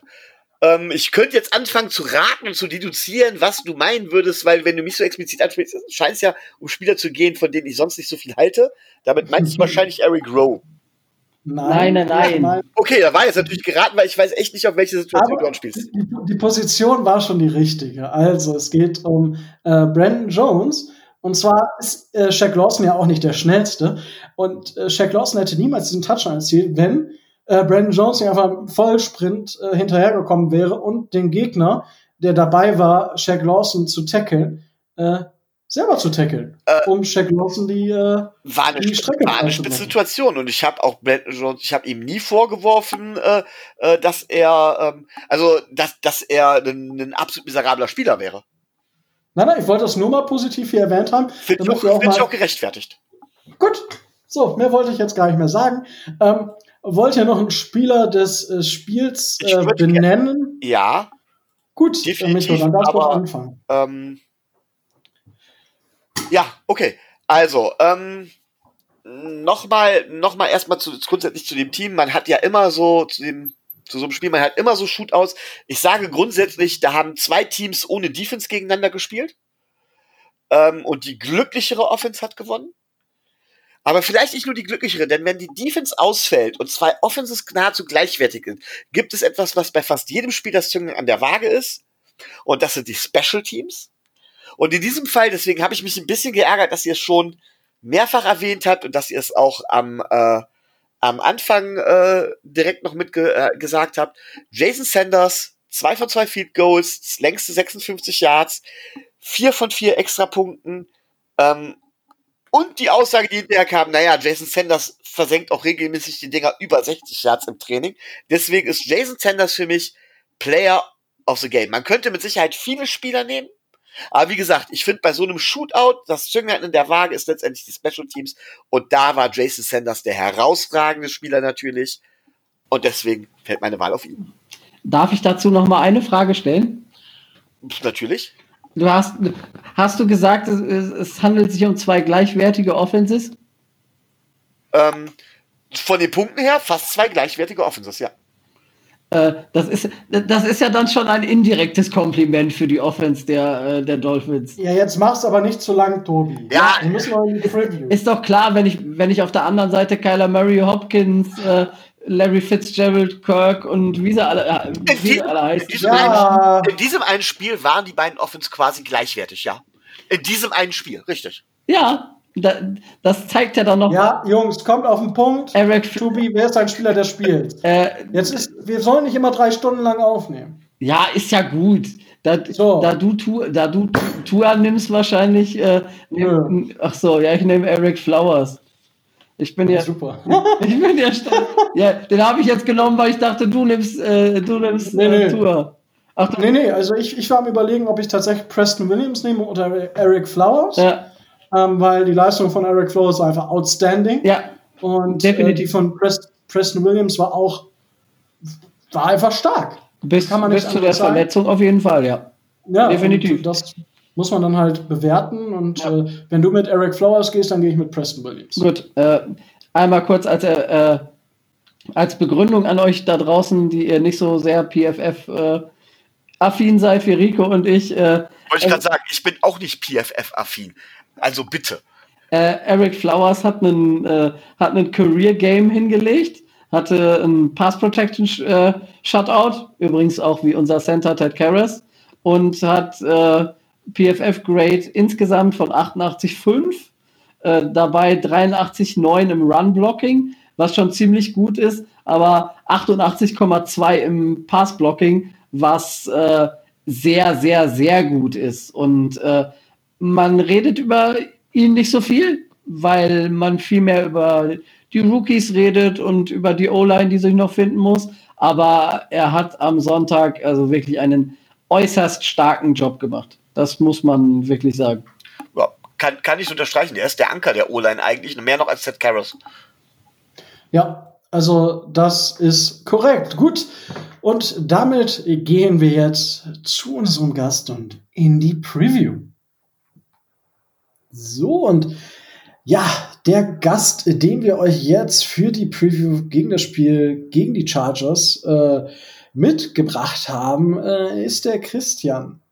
Christian, äh, schönen guten Tag und erstmal großes Dankeschön, dass du dir die Zeit nimmst, äh, hier im Dolphins Drive zu Gast zu sein. Sehr gerne. Ich freue mich, dass ihr mich angefragt habt und nehme die Zeit dafür natürlich gerne. Wunderbar, sowas hören wir natürlich sehr, sehr gerne. Und ähm, ja, ähm, du bist äh, offensichtlich äh, Chargers-Fan. Ähm, wie bist du dazu gekommen? Äh, wer bist du überhaupt? Also, ähm, man kennt dich ja auf Twitter. Ähm, zumindest habe ich das gehört. Ja. Aber ähm, ja, du definierst dich ja jetzt nicht nur über das Fansein äh, der Chargers, sondern machst ja auch noch die ein oder andere Geschichte, habe ich mir sagen lassen. Ja, äh, es, ich darf schon relativ lange über Football reden und schreiben. Es gibt Leute, die würden vielleicht sagen, zu lange. Ähm, zumindest diese Podcast-Episode müssen sie aber noch durchhalten. Es sei denn, ihr erklärt das nach der Zeit für Ausladen schlecht und nehmt dann ohne mich auf. Ähm, Spaß beiseite, ja, ich bin ja jetzt tatsächlich auch schon auf der falschen Seite der 30 ähm, und äh, footballmäßig jetzt auch schon gefühlt seit über zehn Jahren irgendwie als, als Blogger, Podcaster, wie auch immer man das definieren möchte, aktiv, also verhältnismäßig kurz gesagt. Ähm, mein Baby oder das Baby von mir und Romanion ist der Draft.de, die erste, damals erst, erste, erste deutsche Draftseite, ähm, die es seit 2013 gibt. Ähm, ich darf jetzt seit mehreren Jahren schon bei Sport 360 insbesondere bei den Sofa-Quarterbacks NFL und auch College und auch hin und wieder in der Big Show zu Gast sein ähm, und da von anderen Leuten überhaupt Expertise in die, in die Welt streuen. Ähm, seit dem Sommer gibt es das Lead-Blogger-Projekt mit ganz vielen Leuten, mit denen ich schon in anderen Zusammenhängen ja, zusammengearbeitet habe, zum Beispiel dem, dem Cylon Reporter, der jetzt sein zehnjähriges Blog-Jubiläum gefeiert hat. Ähm, das, das sind so die Sachen. Und wenn, wenn eine GFL-Spielzeit läuft, dann bin ich gerne im Sommer in deutschen Stadien unterwegs, ähm, privat in der Seitenlinie oder halt auch gerne als Kommentator für Spiele, primär in den letzten Jahren in Marburg und in Frankfurt, aber auch gerne an anderen Orten. Und ja, für mich gilt so ein bisschen das Motto, äh, 365 Tage im Jahr Football ist möglich, ähm, ist nicht zwingend zu empfehlen wert und noch unklar, ob es einer klinischen Diagnose entspricht. Ähm, aber bis jetzt komme ich damit eigentlich ganz gut hin und gerade jetzt in den Zeiten würde ich mir freuen, wenn wir dann auch 2021 wieder deutschen Football haben und äh, ja, man dann quasi nach der NFL und nach dem Draft-Wochenende, was meistens so parallel mit dem Auftaktwochenende der GFL gleich, äh, gleich ist, dann direkt in den deutschen Football einsteigen kann. Das äh, bringt eine gehörige Portion Spaß und aktuell ist natürlich die NFL und College so der große Fokus und äh, gerne Sonntagabends, gerne ist die Saison relativ auch mit den Chargers. ja, gut. Äh, ja, das ist erstmal eine ordentliche Sache und ja, 365 Tage im Jahr Football, das, äh, ja, ich meine, ich bin hier in München ja auch schon mal, habe ich es geschafft, zu den Cowboys zu gehen. Ähm, ich habe dieses Jahr echt geplant, häufiger zu gehen. Ähm, aber wie du schon sagtest, das ist ja leider diese Saison oder dieses Jahr haben wir leider andere Probleme. Aber immerhin spielt die NFL. Ja, und du hast die Chargers jetzt schon äh, angesprochen, dass dies Jahr so hä, meist nicht so. Ich meine, die Chargers stehen 2-6, aber wenn ich mir halt den Schedule mal angucke, dann ist es bis auf das Spiel, was, sie, was, was die Chargers jetzt gegen die Jaguars gewonnen haben, sind das alles One-Score-Games. Ja, also gegen die Saints, gegen die Bucks, gegen die Raiders, gegen die Broncos, gegen die Chiefs, gegen ja, auch gegen die Bengals, das Spiel, was die Chargers auch gewonnen haben, äh, drei Punkte vor. Ähm, ja, es ist äh, mit ein bisschen mehr Glück könnten die Chargers tatsächlich einen positiven Rekord haben. Oder wie siehst du das und wie bist du bisher mit der Saison zufrieden? Fangen wir mal mit dem Big Picture an. Das Big Picture lautet, ich bin hochgradig zufrieden weil Justin Herbert deutlich besser spielt, als ich das vermutet habe. Also wir machen jedes Jahr äh, ja Live Coverage des Drafts und wenn man im, im Schnitt 100 ja um die um die 160 Spieler pro Jahr sich anschaut und bewertet und einen Quarterback klar vor dem anderen hat, ähm, und dieser Quarterback an fünf noch da ist, an den Lions vorbeikommt und dann ohne Trade-Gesuch von den Dolphins gepickt wird und man den zweiten Quarterback so doch äh, nicht deutlich niedriger, aber doch um einiges niedriger hatte mit, mit Justin Herbert, ähm, dann sind die Erwartungshaltungen erstmal relativ gering und ich war an dem, an dem Abend ehrlicherweise ziemlich angepisst, weil ich gedacht habe, warum zur Hölle tradest du nicht auf drei hoch? Im Moment würde ich behaupten, äh, ohne Tours Leistung in irgendeiner Form schlecht zu reden, ähm, können die Chargers absolut zufrieden sein, weil meine Sorge war, man muss dazu sagen, also ich muss dazu sagen, ich bin zu den Chargers so 2009, 2010 gekommen. Ähm, Westküstenteam, Blau als Farbe war für mich prinzipiell schon mal ganz gut mit, mit meiner Lieblingsfußballmannschaft, die damit äh, in Zusammenhang steht, allerdings kein höherklassiger Club, sondern mittlerweile der in der Oberliga, die in der Oberliga spielende TuS Koblenz. Ähm, oh, erschreck mich doch nicht, ey. Ja. wenn, wenn, ich blau höre, da kriege ich schon. Nee, es ist nur, es ist nur die heilige TuS Koblenz. Gut, ähm, das, damit kann ich leben. Die, die mal ein paar Jahre in der zweiten Liga verbringen durfte. Ja. Ähm, und Westküste hat halt auch geholfen, äh, aus ja, bestimmten Gründen. Und naja, ähm, deswegen, also im Big Picture bin ich relativ zufrieden, weil auch viele von den jungen Spielern, äh, Tillery mal als Beispiel genannt, der einen Riesensprung gemacht hat von Jahr 1 zu Jahr 2, ähm, gut performen. Ähm, rein was die Bilanz betrifft, kann man nicht zufrieden sein äh, du hast vollkommen recht. Jetzt kann man sagen, ja, der Spielplan war relativ schwer. Mit, äh, mit den Chiefs, mit den Saints äh, relativ, relativ zu Beginn. Ähm, mit den Buccaneers, die jetzt zwar, wenn sie nicht gerade gegen New Orleans spielen, eigentlich auch eine ziemlich gute Truppe auf den Platz stellen. Ähm, unterm Strich darfst du halt niemals 2 und 6 sein. Ähm, wir, man kann, wir können gleich nochmal irgendwie ein bisschen in Analyse gehen. Ähm, jetzt muss man natürlich sagen, gewinnst du die letzten beiden Spiele, was absolut möglich gewesen wäre, also äh, Las Vegas möglich, denn war, darfst du niemals nach 28-3 Vorsprung verlieren. Ähm, dann hast du noch eine Chance auf, auf einen Playoff-Platz, weil wir haben ja dieses Jahr diesen einen Spot mehr. Jetzt muss ich sagen, sind die Playoffs für mich relativ abgeschrieben. Jetzt hoffe ich tatsächlich nur noch von Woche zu Woche, dass die Mannschaft verhältnismäßig gut spielt, vielleicht uns ein, ein oder andere Spiel gewinnt, ähm, darf dann trotzdem gerne ein Top, Top 10 Draft Spot werden ähm, um sich dann gegebenenfalls einen Left Tackle der Future zu ziehen oder, oder noch einen Cornerback. Ähm, genau. Aber es ist natürlich irgendwo, spielst du unter den, unter, unter den Möglichkeiten. Die Defense spielt vor allen Dingen unter den Möglichkeiten. Und dann hast du halt ein zum Teil phänomenal schlechtes Game Management. Wobei man als daran als Chargers-Fan tatsächlich gewöhnt ist. Also das ist halt irgendwie Standard. Das ist halt so wer das nicht abkann, der hat, gut, es gibt ohnehin, glaube ich, im deutschen Sprachraum relativ wenige Chargers-Fans, ähm, das falsche Team ein bisschen ausgesucht. ja gut, ich meine, mit falschem Game Management oder solchen Geschichten, äh, da hatten wir Dolphins auch so ein bisschen leid geplagt. Ich meine, ein Sieg werdet ihr wahrscheinlich auch mindestens noch einfahren, weil ihr äh, nach dem Spiel gegen die Dolphins gegen die Jets spielt. Das, äh, also, das sollte gewonnen werden. Ähm, ja, du hast schon äh, Justin Herbert angesprochen und äh, im Prinzip sagst du genau das Gleiche, was, was ich gedacht habe, weil äh, ja, Justin Herbert hatte im College letzte Saison ein Spiel, wo er absolut eskaliert ist. Ich glaube, das sage ich jetzt zum vierten Mal irgendwie in diesem Podcast dieses Jahr. Aber ansonsten war die Leistung halt wirklich mau und ich bin wirklich positiv überrascht über Justin Herbert. Ähm, Wäre wär jemand von euch mit Herbert als Pick zufrieden gewesen? Nein. Doch.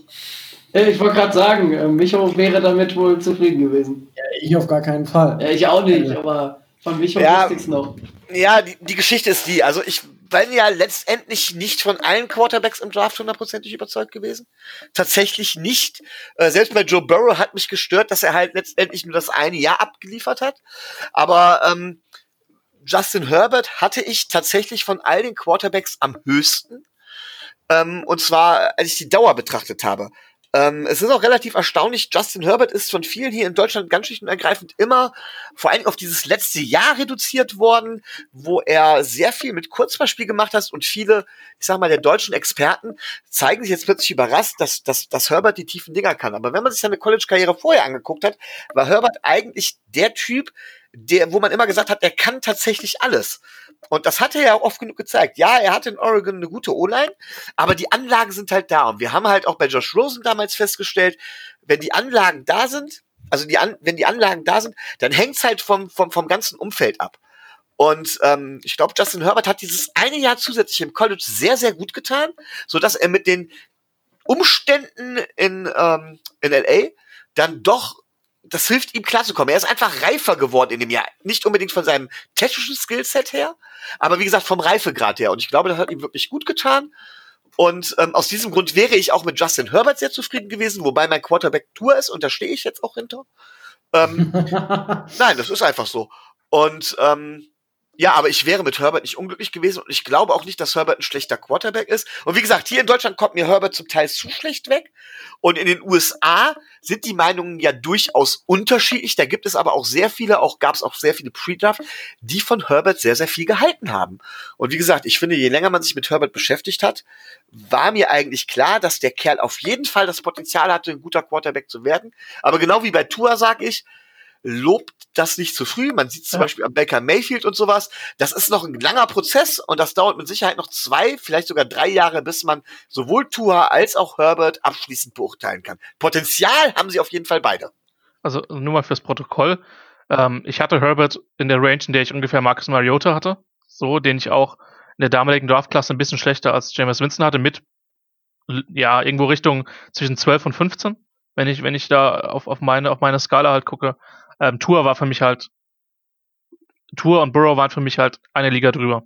Ähm, aus, aus verschiedenen Gründen, ja. Und, ähm, was mir halt bei, bei ihm Hoffnung macht, dass er halt auch innerhalb von der Struktur, innerhalb von der Pocket Place macht und woran ich mich am Drafttag hochgezogen habe, war, dass der halt, also ich mochte seine Persönlichkeit.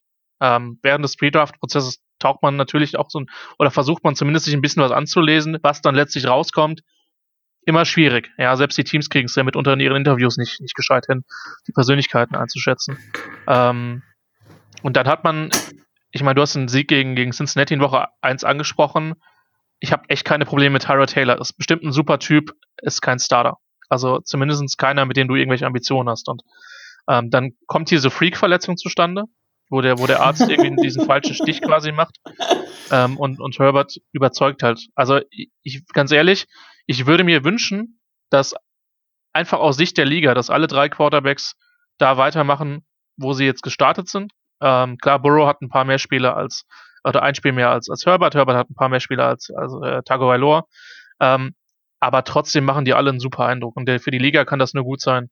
Wenn A auch mal andere, wo die Chargers hatten, mit Philip Rivers über lange Zeit einen guten Quarterback, aber wenn auch ähm, die, die Bengals und auch die Dolphins da, da Stabilität haben, und da wirklich mal jemand haben, weil ich meine, das Gescramble bei euch bei einem Quarterback war, ist jetzt auch schon ich, ich weiß, ich will mich nicht in, in, in Nest äh, voller Nesseln setzen. Ich weiß nicht, wie hier die, die Haltung zu Ryan Tannehill sind. Aber speziell danach war es ja relativ chaotisch. Ja, Ryan Tannehill war, glaube ich, ein Opfer der Umstände. Ich glaube, also er hat ja durchaus, also wir haben mal so eine Quarterback-Folge aufgenommen und der Micho hat da mal so eine so eine äh, Skala entworfen und äh, ich weiß gar nicht, den, wir hatten Ryan Tannehill alle gleich und das ja. hieß, wie hieß sich das es denn? War, es war ein Quarterback, der zu herausragenden Leistungen fähig ist, äh, oder der extrem von seinem Umfeld abhängig ist, der zu guten Leistungen fähig ist, wenn das Umfeld stimmt, aber wenn das Umfeld nicht stimmt, dementsprechend auch miserabel spielen kann. Also der, der wächst proportional von seinen Leistungen her mit seinem Umfeld. Und das sieht man jetzt äh, in Tennessee auch tatsächlich. Ähm, und wenn das Umfeld stimmt, da ist Tannehill mit Sicherheit in meinen Augen sogar ein Top 10 Quarterback, weil er halt viele Dimensionen mit reinbringt. Man hat auch bei uns schon gesehen, dass er von der Accuracy her, gerade was den Deep Ball angeht, schon verdammt gut ist. Aber sobald zum Beispiel die O-Line nicht vernünftig hält oder sobald er zum Beispiel nicht mehr Play-Action laufen kann, weil das Laufspiel komplett wegfällt, ähm, in dem Moment sinkt, sackt seine Leistung überproportional nach unten ab. So. Das heißt, er ist extrem abhängig davon, wie das Umfeld ist. Und mit einem guten Umfeld ist er ein Quarterback, der dich extrem weit bringen kann. Mit schlechtem Umfeld ist er ein Quarterback, der dich auch nicht besser macht. Okay. Gut. haben wir äh, auch das abgehakt. So, jetzt äh, kommen wir aber mal zurück zu den äh, Chargers. Wir haben jetzt so das Bigger Picture bekommen von dir, Christian. Wie ist denn das, das Smaller Picture, wenn ich das jetzt mal so äh, nennen darf? Also, wenn wir jetzt so ein bisschen tiefer reingehen, wo siehst du klare Stärken, klare Schwächen im Team der LA Chargers? Ähm, theoretisch ist die Defense eigentlich eine klare Stärke, auch wenn sie dieses Jahr nicht so performt, rein personell. Man muss jetzt, ich habe jetzt extra heute noch auf den Injury Report geschaut, man muss jetzt halt sehr genau gucken, wer jetzt verfügbar ist. Joey Bosa hat jetzt leichtes Training absolviert. Ähm, das ist, also man muss das, also die Front Seven ist generell insgesamt eine Stärke. Man ist nicht mehr so anfällig gegen den Lauf wie in den letzten Jahren. Ich habe es eben schon gesagt, Jerry Turley hat einen Riesenschritt nach vorne gemacht, nachdem Pro Football Focus ihn, glaube ich, als schlechtesten Defensive Liner gefühlt in der gesamten Liga in seinem Rookie-Jahr hatte. Ähm, Pass Rush kommt halt von beiden Seiten, eben von Bosa und von Ingram. Ähm, Linebacker hast du eine, eine sehr, sehr interessante Gruppe, die noch nicht so ähm, auf dem Potenzial gespielt hat, was sie, was sie eigentlich kann. Ähm, aber mit, mit Kaiser White äh, offensichtlich einen ganz interessanten Spieler, der vermutlich weniger bekannt sein dürfte, ähm, weil er einfach ein, ich meine, ein Fünf-Runden-Pick damals von, von West Virginia war. Natürlich mit Kenneth Murray, für den die Chargers hochgetradet sind, der aber auch noch nicht jetzt diesen riesen Impact hatte. Ähm, in der Secondary muss man sagen, ist, ist immer noch gut, ist immer noch ordentlich, aber Dervin James fehlt an allen Ecken und Enden. Ähm, der jetzt das zweite Mal über die gesamte Saison ausgefallen ist. Ähm, Rayshon Jenkins ist immer noch, äh, ich weiß nicht, er hat, glaube ich, immer noch irgendwelche interne aus dem Coaching-Stuff, Stuff, ähm, weil auf, die, auf der Position ist man nicht gescheit besetzt. Nasir Adeli hat es bis jetzt ziemlich gut gemacht, der andere Safety. Ähm, in der Offense muss man sagen, ähm, wenn die Line gesund ist, dann äh, ist, es, ist es ein Riesenunterschied. Und man hat jetzt vor der Saison Bulaga äh, aus Green Bay geholt. Ähm, Try Turner, äh, für den hat man getradet, dafür hat man äh, äh, Dunlap abgegeben an die, an die Panthers. Ähm, wenn die Line, das hat man am Anfang der Saison gesehen, dann war ein Laufspiel möglich, dann hatten die Quarterbacks relativ ihre Ruhe, aber wenn einer von den zwei schon fehlt, dann tut ihr das schon weh. Chargers haben, denke ich, eines der besseren äh, ja, Receiver-Trios, kann man fast schon sagen, mit Keenan Allen, mit Mike Williams und mit, mit Hunter Henry, ähm, dem, dem Tight der, der eine unheimlich gute und flexible Waffe ist. Ähm, Laufspiel generell ist eher eine Schwäche, auch weil Austin Eckler eben, eben raus ist, der ein fantastisches letztes Jahr gespielt hat und gezeigt, Entschuldigung, ich habe keine Probleme persönlich mit Melvin Gordon, aber wie, wie schräg diese Holdout war, weil Eckler schlicht und ergreifend auch der bessere Spieler war. Ähm, von daher, es ist eigentlich eine Mannschaft, die vom Talentlevel, die ich mindestens ins obere Mittelfeld einsortieren würde, äh, die es aber in den, in den letzten Spielen nicht auf die Reihe bekommen hat. Also, dass du gegen, gegen die Raiders nicht gewinnst, das ist irgendwo okay. Ich habe vor dem Spiel auch gedacht, dass die, dass die Raiders das äh, klarer gewinnen, weil ich schon glaube, dass die, also die rufen ihr Talent der Offense momentan meiner Meinung nach auch nicht so ab, aber äh, Truppen wie Jacksonville, Denver, musst du eigentlich klar schlagen. Ähm, irgendwie habe ich das Gefühl, dass die Chargers sich so ziemlich immer dem Niveau des Gegners anpassen. Das hat man in New Orleans gesehen, wo du nicht in der Overtime verlieren musst. Das hat man bei den Buccaneers gesehen, die du schlagen kannst. Ähm, aber das hat man dann eben auch in der Partie gegen, gegen die Broncos gesehen, die du halt nicht verlieren darfst. Und, ähm, das spricht immer für spannende Spiele, für enge Spiele. Ähm, und das ist dann die gute Nachricht für den Gegner, denn die konnten die Chargers, und zwar nicht nur dieses Jahr, auch in den letzten Jahren schon permanent nicht gewinnen. Es gab diese eine, ich weiß nicht, ob es 12 und 4 oder 11 und 5 Saison war, wo sie dann, ich glaube, 82-0 in New England verloren haben. Ich übertreibe jetzt ein bisschen, aber das Spiel würde ich gerne aus meiner Erinnerung streichen. ähm, aber ansonsten bist du halt in den One-Score-Games permanent, äh, hast du permanent ein Problem, weil du sie nicht gewinnst. Und wir wissen halt aus, ich bin jetzt nicht der größte Mathematiker vor dem Herrn, das sind halt eigentlich Spiele, die so über über die Zeit dazu tendieren, 50, als 50-50 zu sein. Das klar, es gibt Mannschaften, die werden im Schnitt 55, 45 Prozent ihrer Spiele gewinnen, aber es ist halt normal nie so extrem, wie es halt jetzt äh, in LA ist. Und äh, ich glaube, das kann einem als Dolphins-Fan extreme Hoffnung machen. Äh, auch wenn ich Miami insgesamt ein bisschen besser einschätze als, als die Chargers, ähm, dass die Dolphins die Partie gewinnen werden. Aber äh, ich vermute schon eher, dass es ein Spiel auf Augenhöhe sein wird. Das äh, schätze ich tatsächlich auch ein. Ähm, ja, danke erstmal für diese Einschätzung. Tobi und Micho, habt ihr denn Fragen jetzt an unseren Gast, wenn, wenn wir jetzt erstmal in die Richtung gehen wollen? Ich hätte da jetzt mal eine Frage, Tobi. Willst du zuerst? Nee, du darfst ruhig zuerst. Okay, ich habe eine Frage tatsächlich ähm, bezüglich eines ehemaligen Dolphins, den ihr euch damals geholt habt, nämlich unseren ehemaligen Center Mike Pouncey. Ja, PFF findet den, glaube ich, immer noch ziemlich mies.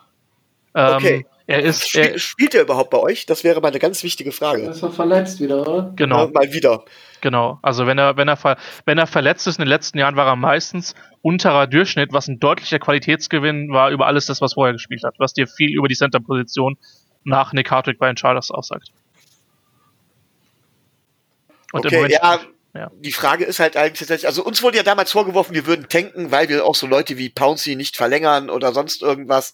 Ähm, trainiert ihr denn bei euch noch regelmäßig? Bei uns war das Problem, dass er zum Beispiel auch im Prinzip unter der Woche nicht trainiert hat und dann am Spieltag selber halt eben gespielt hat. Da hat er durchaus Leistungen gebracht. Zwar nicht überragende mehr, aber durchaus Leistung. Aber er hat halt nicht trainiert und das stelle ich mir halt in der neuen Franchise noch deutlich schwieriger vor. Und ich glaube, in der ersten Saison hat er richtig eingeschlagen, aber seitdem ja, aber Mega, wenn der verletzt ist, dann kann er auch schlecht trainieren. Ja, aber, aber spielen, ja? Also ich habe in der letzten nee. Zeit relativ wenig, ich habe nicht wirklich irgendwelche Kommentare gehört von wegen, ist einstellungsmäßig nicht da oder ähnliches, aber der ist halt permanent verletzt und jetzt halt diese Woche, dieses Jahr auch schon seit, seit äh, Ende September quasi auf IR. Ähm, von daher, wenn er gespielt hat, also ich glaube immer noch, dass er besser ist als, als äh, Dan Feeney. Ähm, der auch noch relativ jung ist und zugegebenermaßen auf Center nicht ganz so brutal aussieht wie auf Guard. Ähm, aber ja, ich, ich kann mir nicht vorstellen, dass der langfristig dann noch eine Perspektive haben wird, weil der einfach A dann ein bisschen zu teuer ist und dafür einfach auch zu oft, zu oft verletzt ist. Das ist mir einfach wichtig, weil damit bin ich mir relativ sicher, dass wir damals wirklich die richtige Entscheidung getroffen haben. Da, das wollte ich eigentlich nur noch mal abklopfen. Wow. Gut, ja, Tobi. ja, der Mike Pouncey. Naja. Er hat leider nicht den Körper dafür. Also das war ja bei uns schon so und äh, der ist ja, ähm, also das erste Jahr tatsächlich, da, da hat mich auch recht, da war er bei den Chargers nicht verletzt, das habe ich verfolgt, aber seitdem ähm, auch quasi keine fünf Spiele mehr gemacht, weil ähm, nach der dicken Hüft-OP, die er bei uns noch hatte, also da geht äh, rein leistungstechnisch in der Spitze, glaube ich, nicht mehr so viel. Ähm, was mich interessieren würde, ähm, von, den, von den Spielen, die ihr verloren habt, relativ knapp, habt ihr ja auch relativ viele, ähm, teilweise deutlich geführt. Ähm, ich habe jetzt die Spiele alle äh, nur so am Rande gesehen, das heißt keins ganz oder so. Ähm, ist das ein Mentalitätsproblem des Teams? Ist das ein Problem von Herbert, dass er die Spiele nicht zugemacht kriegt? Oder woran würdest du das festmachen? Es ist halt brutal schwer, das auf einen Faktor ähm, runterzubrechen. Ähm, ich glaube schon, dass es sowas wie eine, wie eine Kultur in der Mannschaft gibt. Ähm, und ich kann mir durchaus vorstellen, dass wenn du halt solche Spiele öfter verlierst, dass du halt, ich will nicht sagen, die Angst vorm Gewinnen hast, aber dass sowas irgendwo sich ein bisschen manifestiert. Und man darf halt nicht vergessen, das ist nicht erst dieses Jahr so, sondern das sind Sachen, zugegebenermaßen, man hat ja jedes Jahr im, im, im Kader eine gewisse Veränderung, deswegen ist es kompliziert dann zu sagen, ja, das ist seit fünf Jahren so, deswegen ähm, hat sich das manifestiert und deswegen ist es Teil der Kultur und deswegen werden die nie mehr als 50 Prozent oder mehr als 30 Prozent ihrer One-Score-Games gewinnen, das glaube ich nicht. Dafür sind die, und ich meine, wir müssen uns, wir müssen nicht drüber reden. Wenn Ente Lin, Lin dieses Jahr als Head Coach mit vier Siegen runtergeht, dann kann ich mir nicht vorstellen, dass er Head Coach bleibt. Also müssen wir an der Stelle auch sagen. Ich mag den sehr als Typen. Ähm, ich habe mir immer noch keine, keine finale Meinung als Head Coach gebildet, wobei ich schon glaube, dass er speziell was das Game Management und, und darum deine Frage zu beantworten, eher Teil des Problems als Teil der Lösung ist. Ähm, in der Hinsicht. Ja, man, man hat einen sehr jungen OC an der Stelle, bei dem ich immer noch nicht weiß, darf er wirklich so viel, also wie viel wie viel darf er sich trauen? Weil man darf Berlin nicht vergessen, ehemaliger Running Backs Coach ist immer jemand, er ist jetzt dieses Jahr zum Glück und ich bin wirklich nicht, also per se kein Teil der Analytics, Analytics Community als solche, aber ähm, diese First Down laufen die Mauer mit Melvin Gordon über die letzten drei Jahre. Ähm, ich will nicht wissen, wie hoch die Quoten waren. Also da, da konntest du immer äh, Zero Coverage spielen und acht Leute in die Box, das war scheißegal, der Lauf kam da trotzdem rein. Ähm, und ich habe das Gefühl, dass er sich ein bisschen angepasst hat. Also an Herbert würde ich es nicht festmachen. Gegen, das Spiel gegen Denver ist halt krass, weil da ist es halt so, dass die Chargers noch am Driven sind. Und klar, er wirft eine Interception. Das ist halt ein Ball, wo ich sage, Mike Williams muss ihn runterpflücken und nicht der Defensive Back. Übrigens parallel zum Wochenende. Auch da muss Williams meiner Meinung nach den, den, den vorletzten Pass, den Herbert dann wirft, dann, dann fangen. Ähm, ich weiß es nicht. Zum Teil ist mir das, das Playcalling zu vorsichtig.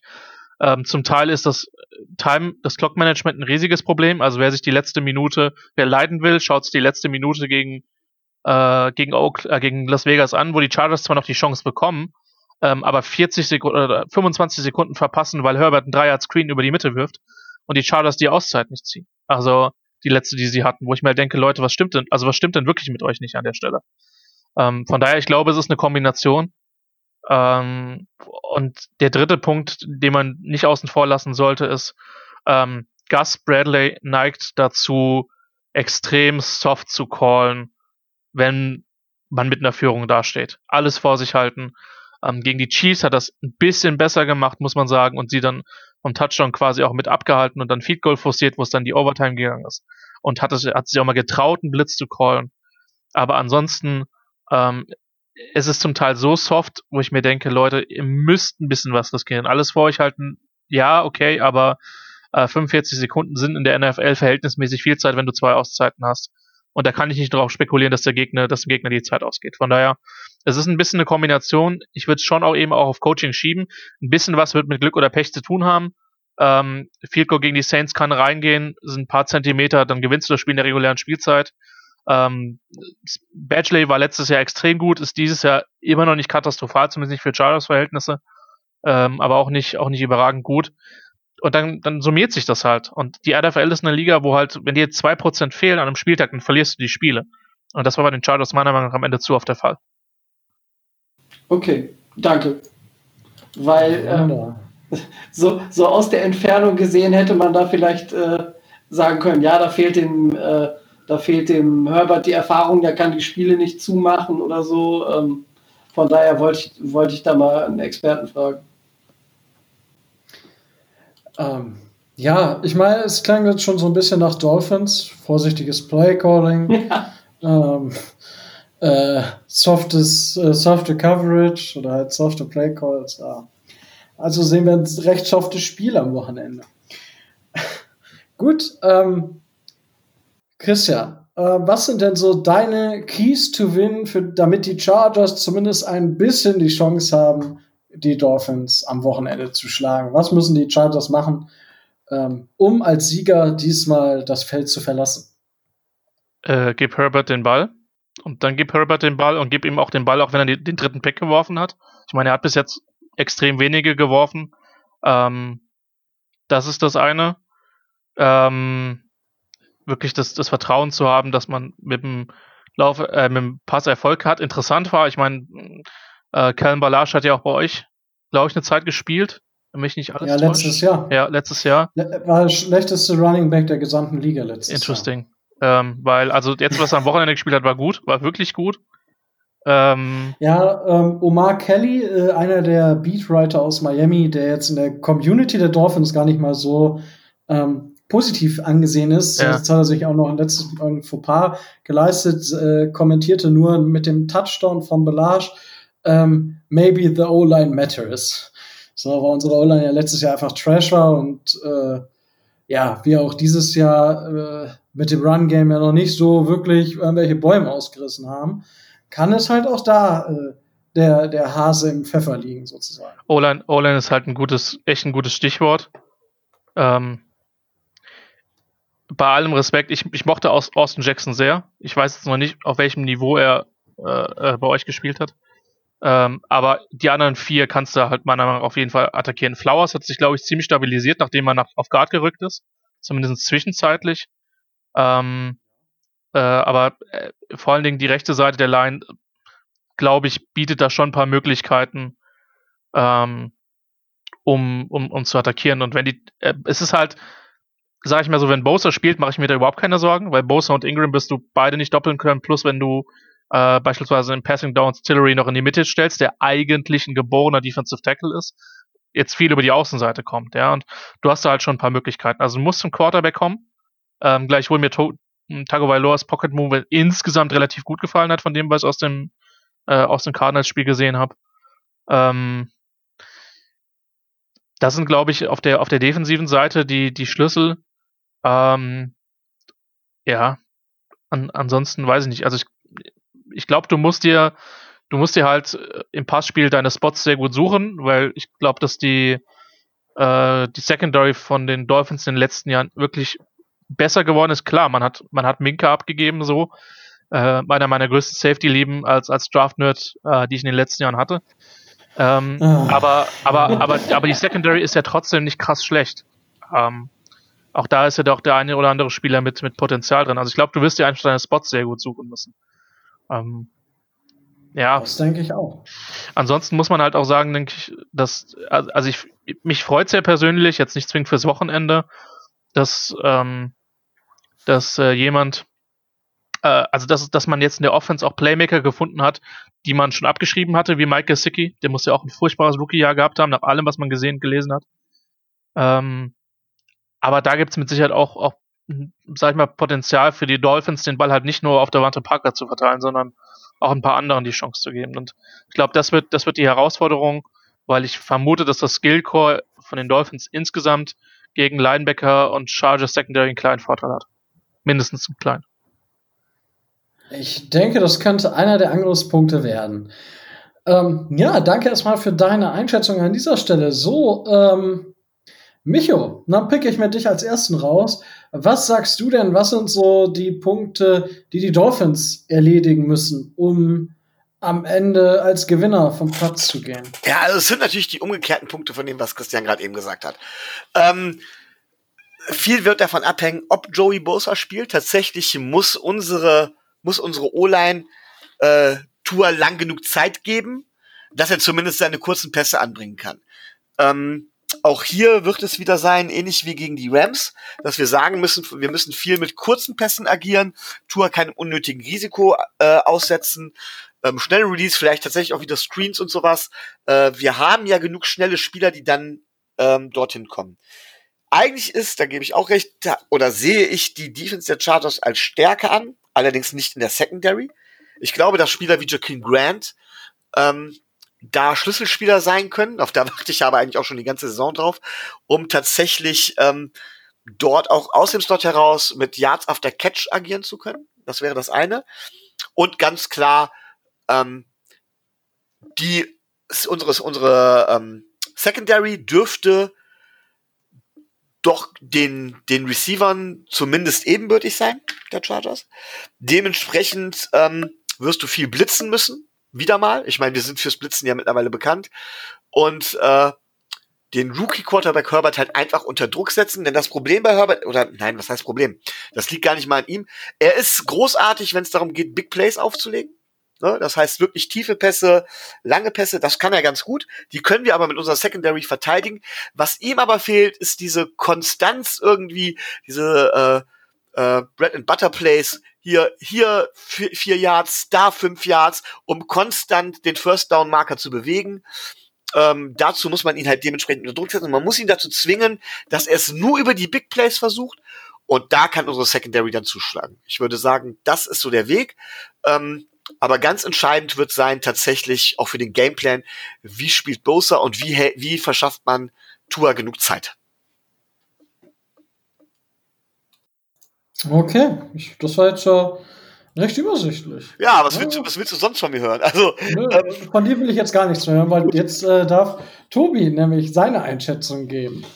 Meine Einschätzung äh, ist mehr in dem Trauma begründet, dass ehemalige Dolphins-Spieler, die vielleicht nicht gerade im Frieden von der Franchise weggegangen sind, gegen die Dolphins selber dann ein Riesenspiel machen. Und ich habe ähm, einen heiden Respekt davor, was Kalen Ballage da oder Kalen Ballage da am, äh, am Sonntag veranstalten wird. Ähm, ich gehe davon aus, dass er schwer motiviert sein dürfte und ich gehe davon aus, ähm, dass äh, selbst wenn äh, Justin Herbert, so wie er es in den letzten Spielen immer tut, weit über 40 Bälle wirft, äh, da trotzdem noch ein paar Snaps übrig bleiben werden, äh, die äh, der Running Back äh, mit seinen Carries bekommen wird. Ähm, da habe ich, äh, da denke ich, dass, dass die Dolphins da zumindest darauf aufpassen müssen. Ähm, in der, in der Secondary selber müssen die Dolphins aufpassen, dass, dass die Secondary nicht wieder so einen Tag erlebt, äh, wie sie das am Sonntag getan hat. Das war ähm, alles andere als berauschend. Ähm, Xavier Howard, der gegen äh, die Andrew Hopkins äh, Flaggen ohne Ende kassiert. Byron Jones, der, äh, der sich zwei Touchdowns einschenken lässt. Also ähm, da muss auf jeden Fall eine Reaktion folgen. Und ähm, wie Christian schon angedeutet hat, ähm, die, äh, die, die, Chargers Receiver ah, sind jetzt äh, nicht so schlecht, äh, wie der Record es aus, äh, wie der Record es aussagt. Also die haben da tatsächlich schon einige sehr gute Leute dabei und ähm, die Dolphins werden jede Menge damit zu tun haben, äh, die unter Kontrolle zu bringen. Und ich denke, das wird, ähm, wird auch der entscheidende Key to Win sein, die Offense der Chargers ähm, so zu limitieren und so unter Druck zu setzen oder so ähm, in ihrer Production zu behindern, ähm, dass sie eben nicht wieder 25, 30 Punkte aufs Board zaubern, denn ähm, wir werden nicht jedes Shootout gewinnen. Ähm, das war Sonntag äh, eher die Ausnahme und ich denke, äh, das nächste wird, wird nicht, für, nicht zu unseren Gunsten ausgehen und ähm, wie Rico auch schon gesagt hat, also ich sehe das trotz der unterschiedlichen äh, Records, äh, sehe ich da eine ganz enge äh, Nummer am Sonntag. Also es wird ganz knapp werden. Na gut, ich glaube, es hat doch keiner gesagt, dass es eine klare Kiste wird. Ähm, ich räume einfach mal so ein bisschen hinter, äh, hinter euch jetzt auf. Einmal möchte ich zu, zu dieser Zeitgeschichte kommen. Und zwar, ähm, ja, die Zeit, äh, bis der Ball äh, Durchschnitt, also PFF, ja, hier äh, wisst ihr ja, Average Time to Throw. Da sind Ryan Fitzpatrick und Tua tatsächlich die Quarterbacks äh, ja, drei und vier hinter Big Ben und Dwayne Haskins. Also das ist schon mal äh, eine klare Ansage. Was aber interessant ist, ist, dass äh, Ryan Fitzpatrick sich im Durchschnitt fast äh, etwas mehr als zweieinhalb Sekunden äh, früher dazu entschieden hat, mit dem Ball zu laufen. Dafür halt auch zeitlich später gesackt wurde.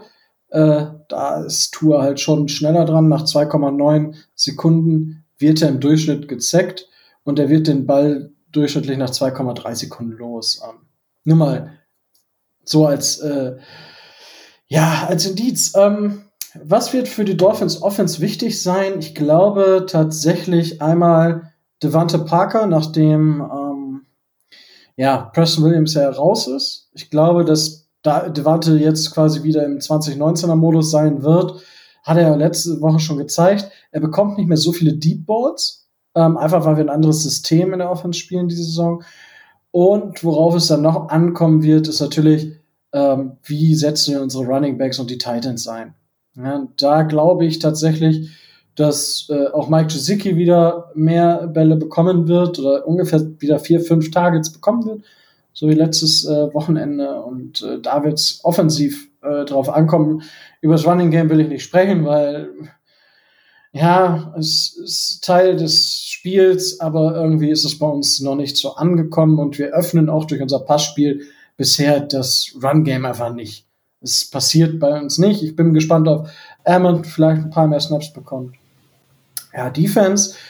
Glaube ich tatsächlich, dass wir auch dieses Wochenende wieder einen Defensive Touchdown sehen werden. Jetzt callt mich ein bisschen cocky, aber ähm, die Rookie Quarterbacks sahen gegen New England nie gut aus. Und Teil dieser New England Defense war für lange Zeit auch Brian Flores. Und Brian Flores scheint auch diese Defense oder Teile dieser Defense erfolgreich momentan mehr oder weniger erfolgreich bei den Dolphins äh, implementieren. Bend, don't break, wir kassieren wenig Punkte, wir kassieren viele Yards, aber wir kassieren wenig Punkte.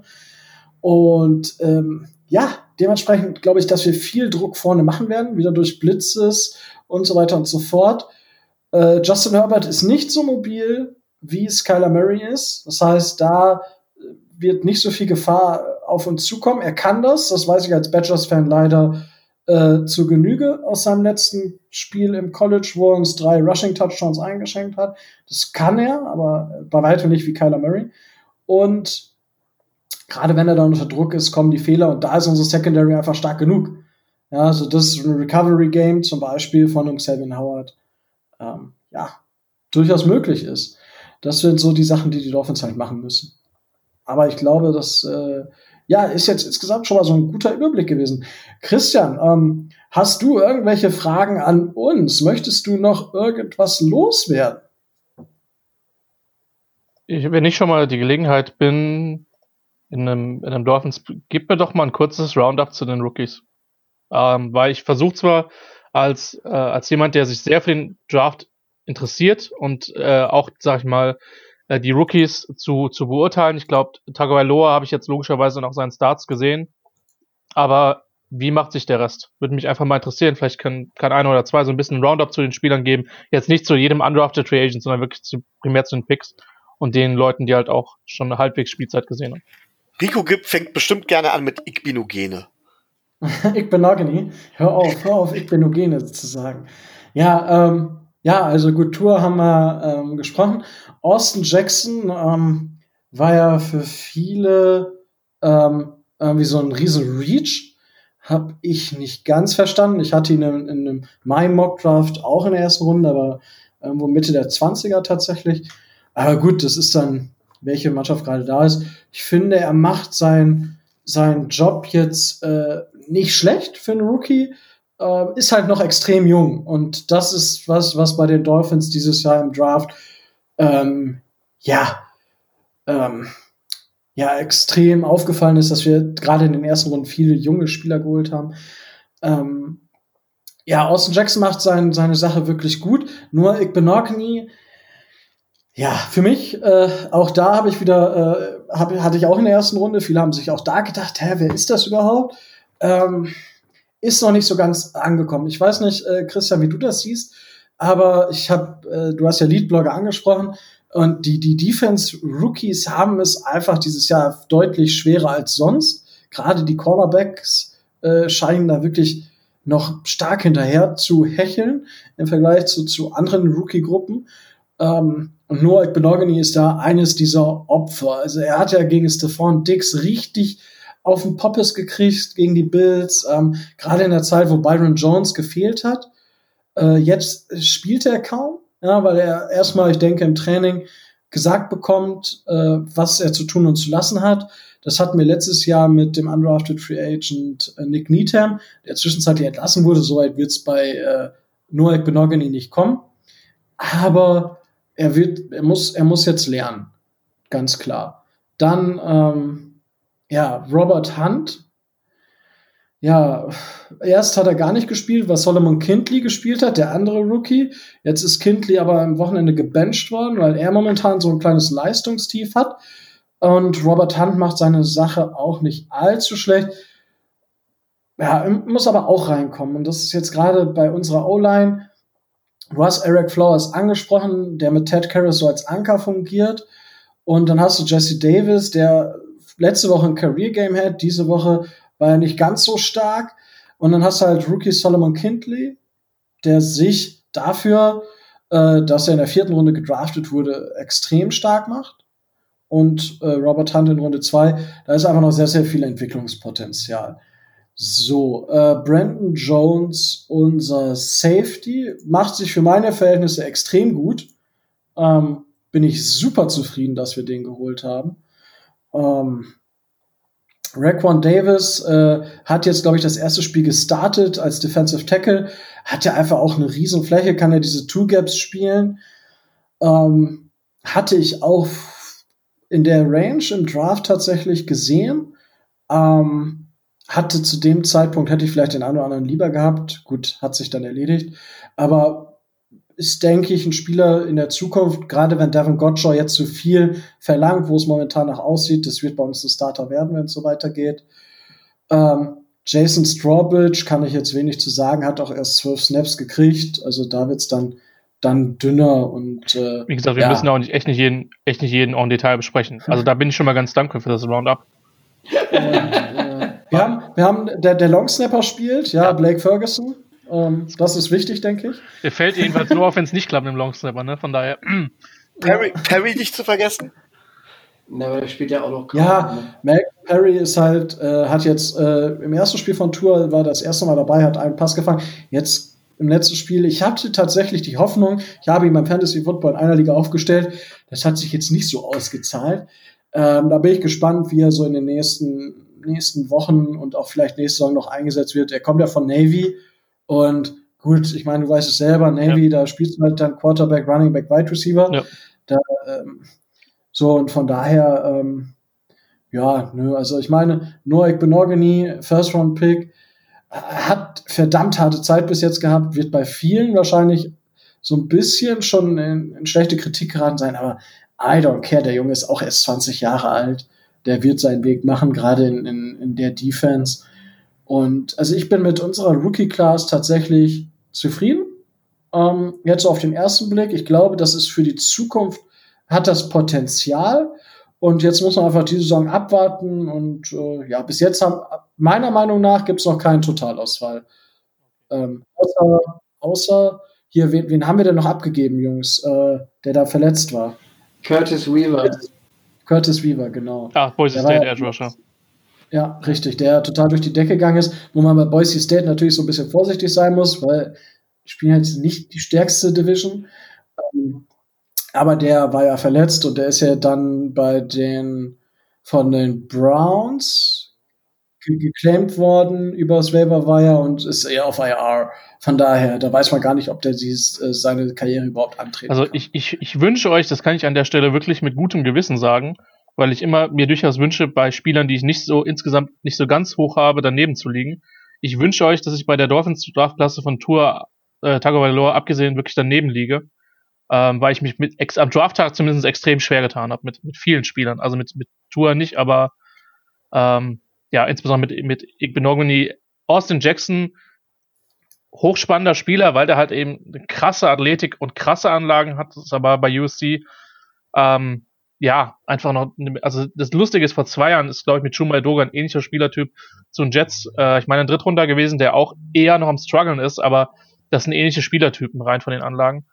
Und ähm, Davis ist, glaube ich, relativ banal einzuschätzen. Kindley bin ich auch gespannt. Also gerade, was ich halt an dem Pick spannend fand, war, dass Kindley, Hunt und Jackson dafür, dass es alles O-Liner sind und äh, sowohl Hunt als auch Jackson Tackle gespielt haben, alles verhältnismäßig unterschiedliche Typen gewesen sind, zumindest im College.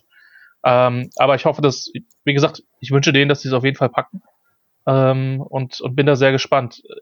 Klar ist, wenn Tagovailoa einschlägt, ist der Rest der Draftklasse in Anführungszeichen egal, weil diese Draftklasse wird dann unter diesem Quarterback stehen. Aber natürlich wünschst du dir, dass du noch mindestens drei, vier weitere Spieler bekommst, die im Idealfall starten oder zumindest wesentlich dazu beitragen, dass sie dein Team verbessern. Ja, ich meine, wir haben ja nächstes äh, Jahr noch ein paar Draftpicks. Ich habe da auch schon den ein, ein oder anderen im Blick. Oh. Also mit meinem. Was denn? Ja, wir kommen an diesen, äh, wie heißt der, Caleb Farley, Linebacker? Mika Parsons. Ja, sorry, dann verwechsel ich die. Wir kommen an den eh nicht dran. Warum nicht? Ja, da, also dafür spielt Houston zu gut, glaube ich. Naja, lass Wenn mal ihr drei. zehn Spiele gewinnt, dann wird euer eigener Pick auch sehr hoch sein. Von daher. Äh, nicht so hoch sein. Ja, aber also, ich sag mal ganz im Ernst, für, für also äh, kurz dazu, äh, jetzt lass mal drei Quarterbacks und den Top 5 gehen. Du hast äh, Surveil äh, und du hast äh, hier Chase, also die dann auch in den Top 5 gehen können. So, dann bist du bei 6, da kannst du schon mal für hoch gehen. Für einen Linebacker. Es ist, es ist noch früh. Es ist ja, ja, ich weiß. Also das, das ist halt das Ding. Ich meine, ich habe noch tatsächlich ah. noch überhaupt kein Tape aus der 2021er Klasse gesehen, weil Zeit. Aber es wird mit Sicherheit. Ich auch nur sehr, sehr wenig. was, was Gutes da sein. Wie gesagt, als Chargers-Fan spekuliere ich ein bisschen auf, auf, auf äh, den Oregon Left Tackle, den du gerade schon angesprochen hast mit Sorrell, aber das wird sich zeigen. Ja. Wäre definitiv äh, auch ein Wunschspieler äh, bei dem einen oder anderen von den Dolphins. Gut, ähm, ja, äh, wenn jetzt keiner mehr eine Frage hat, da gehe ich einfach mal von aus. Äh, Christian, was glaubst du denn, wie das Spiel ausgehen wird? Ja, ich habe eben schon nach einer Scoreline überlegt. Also ich glaube schon, dass es in den 20ern landen wird. Ähm, weil ich nicht glaube, dass die Defense so viele Sachen abgibt, wie die Cardinals abgegeben haben, aber es werden, es werden beide scoren können. Jetzt müsste normalerweise ein Homer-Pick kommen mit den Chargers, ähm, aber äh, wir machen es ganz klassisch und sagen, äh, die Dolphins gewinnen 28-27 mit einem Punkt. Hm. Gut, äh, Tobi, was glaubst du? Ich war bei äh, 27, 24 für, äh, für die Dolphins. Äh. Ah, sag mal, erst pickst du mir mein Player of the Game weg und jetzt pickst du mir meinen Tipp weg. Ich ja, sorry. Kann eher nichts Frag dich nie wieder vorher. Micho. Ja, ich hatte zuerst auch gesagt äh, 27, 24. Also eine klare Kiste. äh, da der Pick jetzt schon weg ist, sage ich dementsprechend, wir gewinnen das Spiel ganz klar mit äh, 31 zu 28. Ganz klar. Jetzt kann ich nicht noch höher gehen, dann halten mich die Leute für verrückt. Ähm, ich sage tatsächlich auch, äh, oh, ich bin, ah, ich bin mir tatsächlich, das wird ein verdammt enges Spiel. Ich weiß nicht, ob wir diesmal das Glück haben, das Tüchtigen. Ähm, aber aufgrund der letzten Woche sage ich, dass wir 24 zu 21 gewinnen. Also da draußen, ihr könnt euch definitiv über ein spannendes Spiel freuen.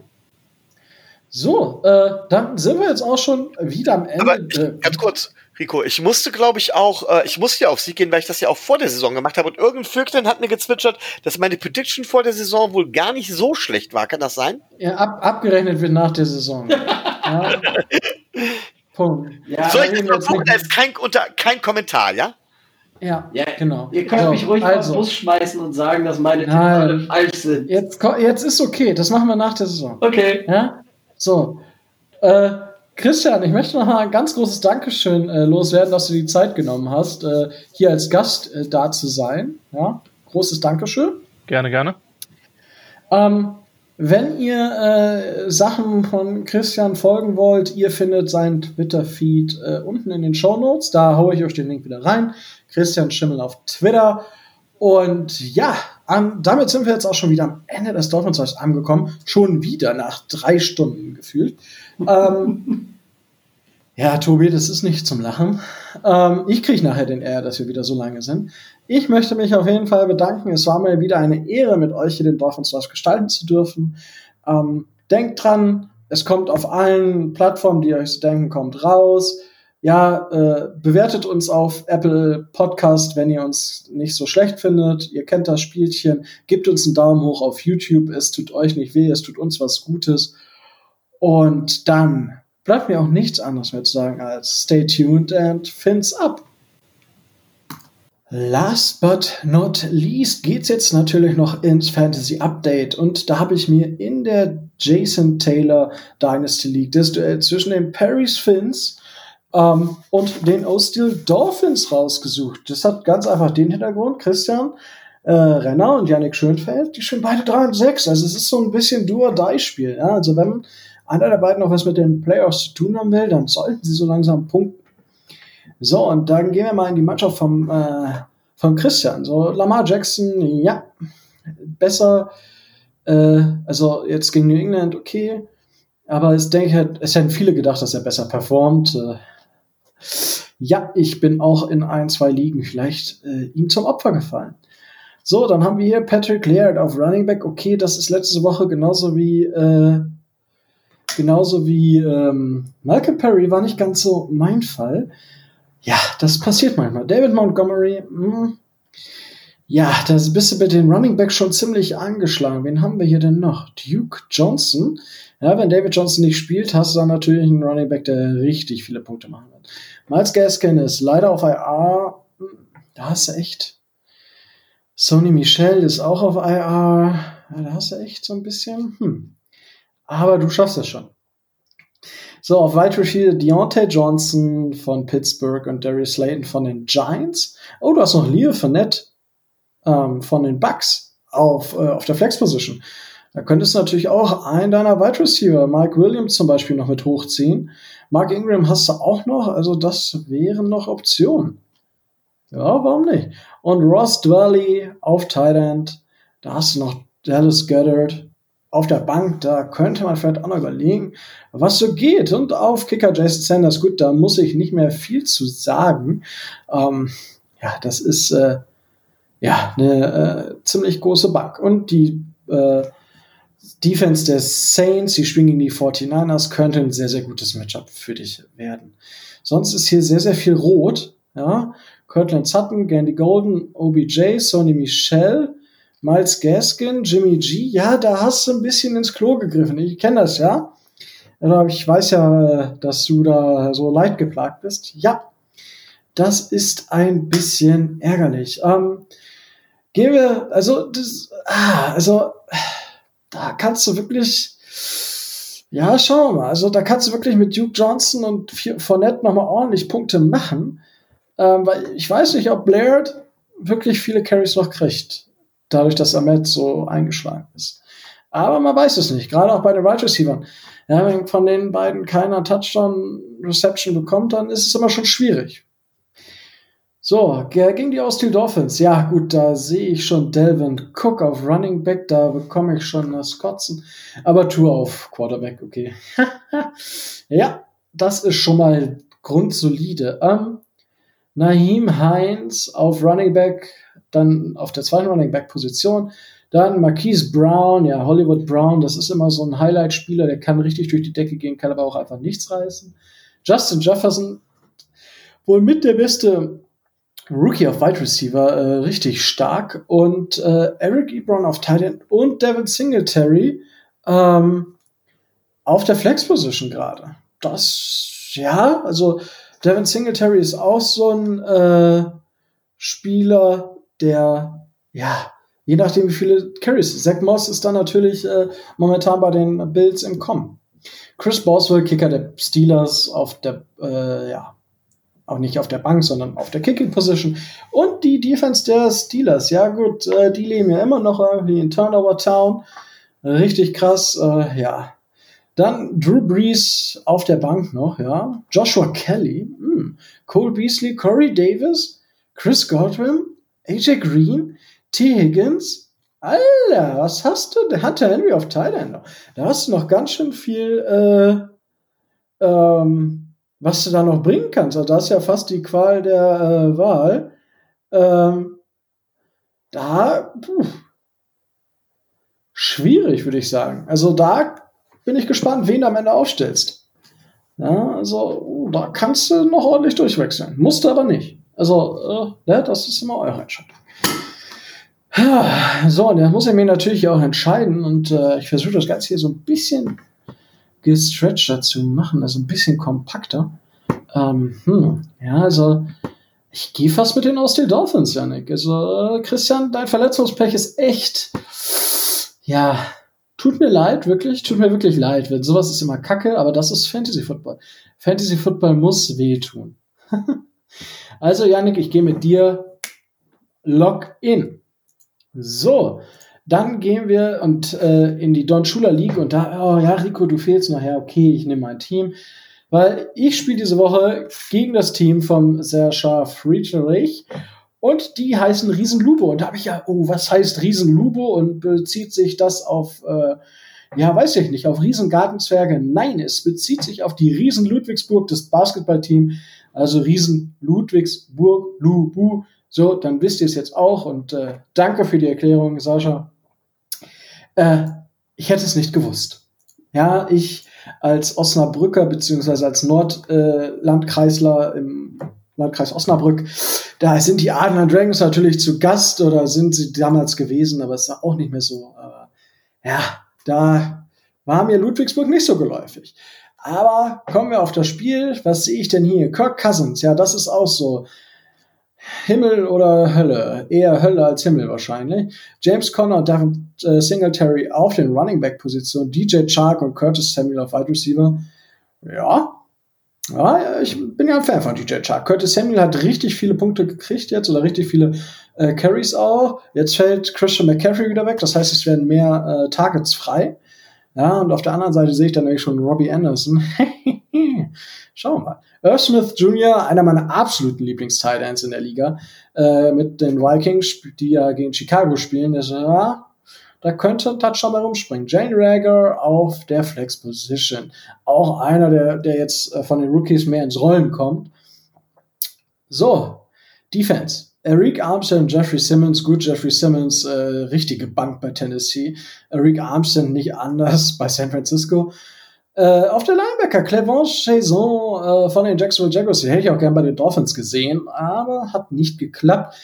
Ja, ich gucke da mal auf die Bank, was du da noch hast. Und äh, dann haben wir hier Devin White, okay, Jamal Adams, Jalen Thompson und auf äh, Harold Landry III. Das ist, das ist eine solide Defense. Also, ja, doch. Und Jason Sanders als Kicker. Ja, wie spiele ich die ganze Zeit hier? Also ist Jason Sanders diese Woche gefragt. Justin Herbert hast du hier auf der Bank. Lynn Bowden Jr. steht auch noch auf IR bei Fantrax, aber wird ja spielen können, vermutlich. Marquise Brown hier auf der Bank. Darnell Mooney. Der Rookie, der so langsam richtig einschlägt. Henry Rux III. Alter, du hast richtig geile Wide Receiver. Gandy Golden hast du auch. Also Paris Campbell hm, also ich glaube, dein Team ist für die Zukunft zumindest, was Wide Receiver angeht, richtig gut gerüstet. Und natürlich ärgerlich äh, George Kittle auf IR. Das tut mir leid. Das ist ärgerlich. Ja, Marcus Davenport hast du ja auch noch. Gross Matos äh, von den Panthers, Blacklock von den Houston Texans, Zach Bourne. Oh, den wollte ich mir auch holen. Den wollte ich mir holen, dann hast du ihn mir vor der Nase weggeschnappt, ey. Ah, ja, Alter, äh, natürlich äh, von den Badgers äh, letztes Jahr, in diesem Jahr gedraftet. Ja, und Jerry Mitchum hier als Defensive Back ist auch nochmal richtig stark. Devin James äh, hast du in der Hinterhand. Ärgerlich für den Burschen, dass er schon wieder ausfällt. Das ist wirklich ein richtig ärgerlich. So, jetzt kommen wir hier mal zu diesem 7-2-Team, was angeblich so gut sein soll. Drew Luck auf Quarterback. Hör mir auf, ey. Wen habe ich denn auf der Bank? Ja, hier. Baker Mayfield. Ja, ich, Baker Mayfield und äh, Drew Luck waren so meine Go-To-Quarterbacks in den späteren Runden. Ähm, ja, ihr wisst ja aber, wie das momentan so aussieht, ne? Gut. Daryl Henderson auf Running Back und David Johnson. Ja, das ist momentan Daryl Henderson natürlich, ja. David Johnson, ich glaube aber, der spielt gar nicht. Wen habe ich denn hier noch? Jonathan Taylor könnte sein. Oder Naheem Hines. Aber da muss ich mir aber noch mal, die spielen heute Nacht. Oh, also ihr wisst morgen bereits, für wen ich mich entschieden habe. Ja, und ihr kennt vielleicht mein Lieblingsspiel. Ähm, auf Wide Receiver, Justin Jefferson, habe ich gerade schon was zu gesagt. Devante Adams selbst, Läufer hat mir, glaube ich, letzte Woche den, habe ich letzte Woche gewonnen? Ich glaube nicht. Oder doch? Oder nicht? Ich gucke mal eben kurz. Letzte Woche habe ich verloren. Trotz der, trotz Devante Adams, aber ich hätte auch David Johnson, der im ersten Viertel raus ist. Daran hat es vielleicht nicht ganz gelegen, aber auch. So, Deswegen muss ich diese Woche gewinnen. So, TJ Hawkinson auf Tight End, ja, kommt auch wieder und Robbie Anderson momentan auf der Flex Position. Wen habe ich dann in der Defense? Yannick Ngwake, ähm, Deron Payne, beide für mich solide. Tremaine Johnson und TJ Watt auf Linebacker. Position. Terrell Edmonds, ja, ich mag beide Edmonds einfach unheimlich gerne. Und Xavier Howard, ich glaube jetzt gegen die Chargers, äh, ihr werdet schon wissen, weil ihr die Preview vorher gehört habt. Ich glaube, dass da mindestens ein Interception bei sein wird. Und Jayon Brown habe ich momentan noch auf der Flex Position. Ja, Tyler Boyd hätte ich noch, den ich bringen könnte, und Hunter Henry. Ansonsten sieht das bei mir auch relativ ausgedünnt aus inzwischen. Wen habe ich dann hier noch? AJ Johnson könnte ich noch auf der Flex Position bringen. Ich glaube, das wird passieren. Ah, Jayon Brown ist auch so stark, ey. Ah, ich weiß es aber noch nicht. Ja. Trey Boston könnte ich noch bringen, aber ich glaube, dadurch, dass Trey Boston gegen Tom Brady spielt, der auch viele Interceptions hat, ich weiß es noch nicht. Aber äh, Sascha, ich glaube, du gewinnst, weil äh, ich wette nicht auf mich selber. Und am Ende kommt es wahrscheinlich auf einen Touchdown an. Ja, ich kenne mein Team, ja. Aber nichtsdestotrotz äh, glaube ich, dass das eine spannende Partie wird. Ja, für dich geht es ja auch so ein bisschen 4-5 mit 4-6 wird es dann langsam eng. Also äh, halte ich ran. Ja, halte ich ran, gewinne das Spiel. Bei 7-3 bin ich, glaube ich, immer noch in den Playoffs. Die Challenge steht, also Sascha gewinnt gegen mich und damit war es das auch mit dem Fantasy Update. Ich wünsche euch eine wunderschöne Fantasy-Woche. Viel Erfolg!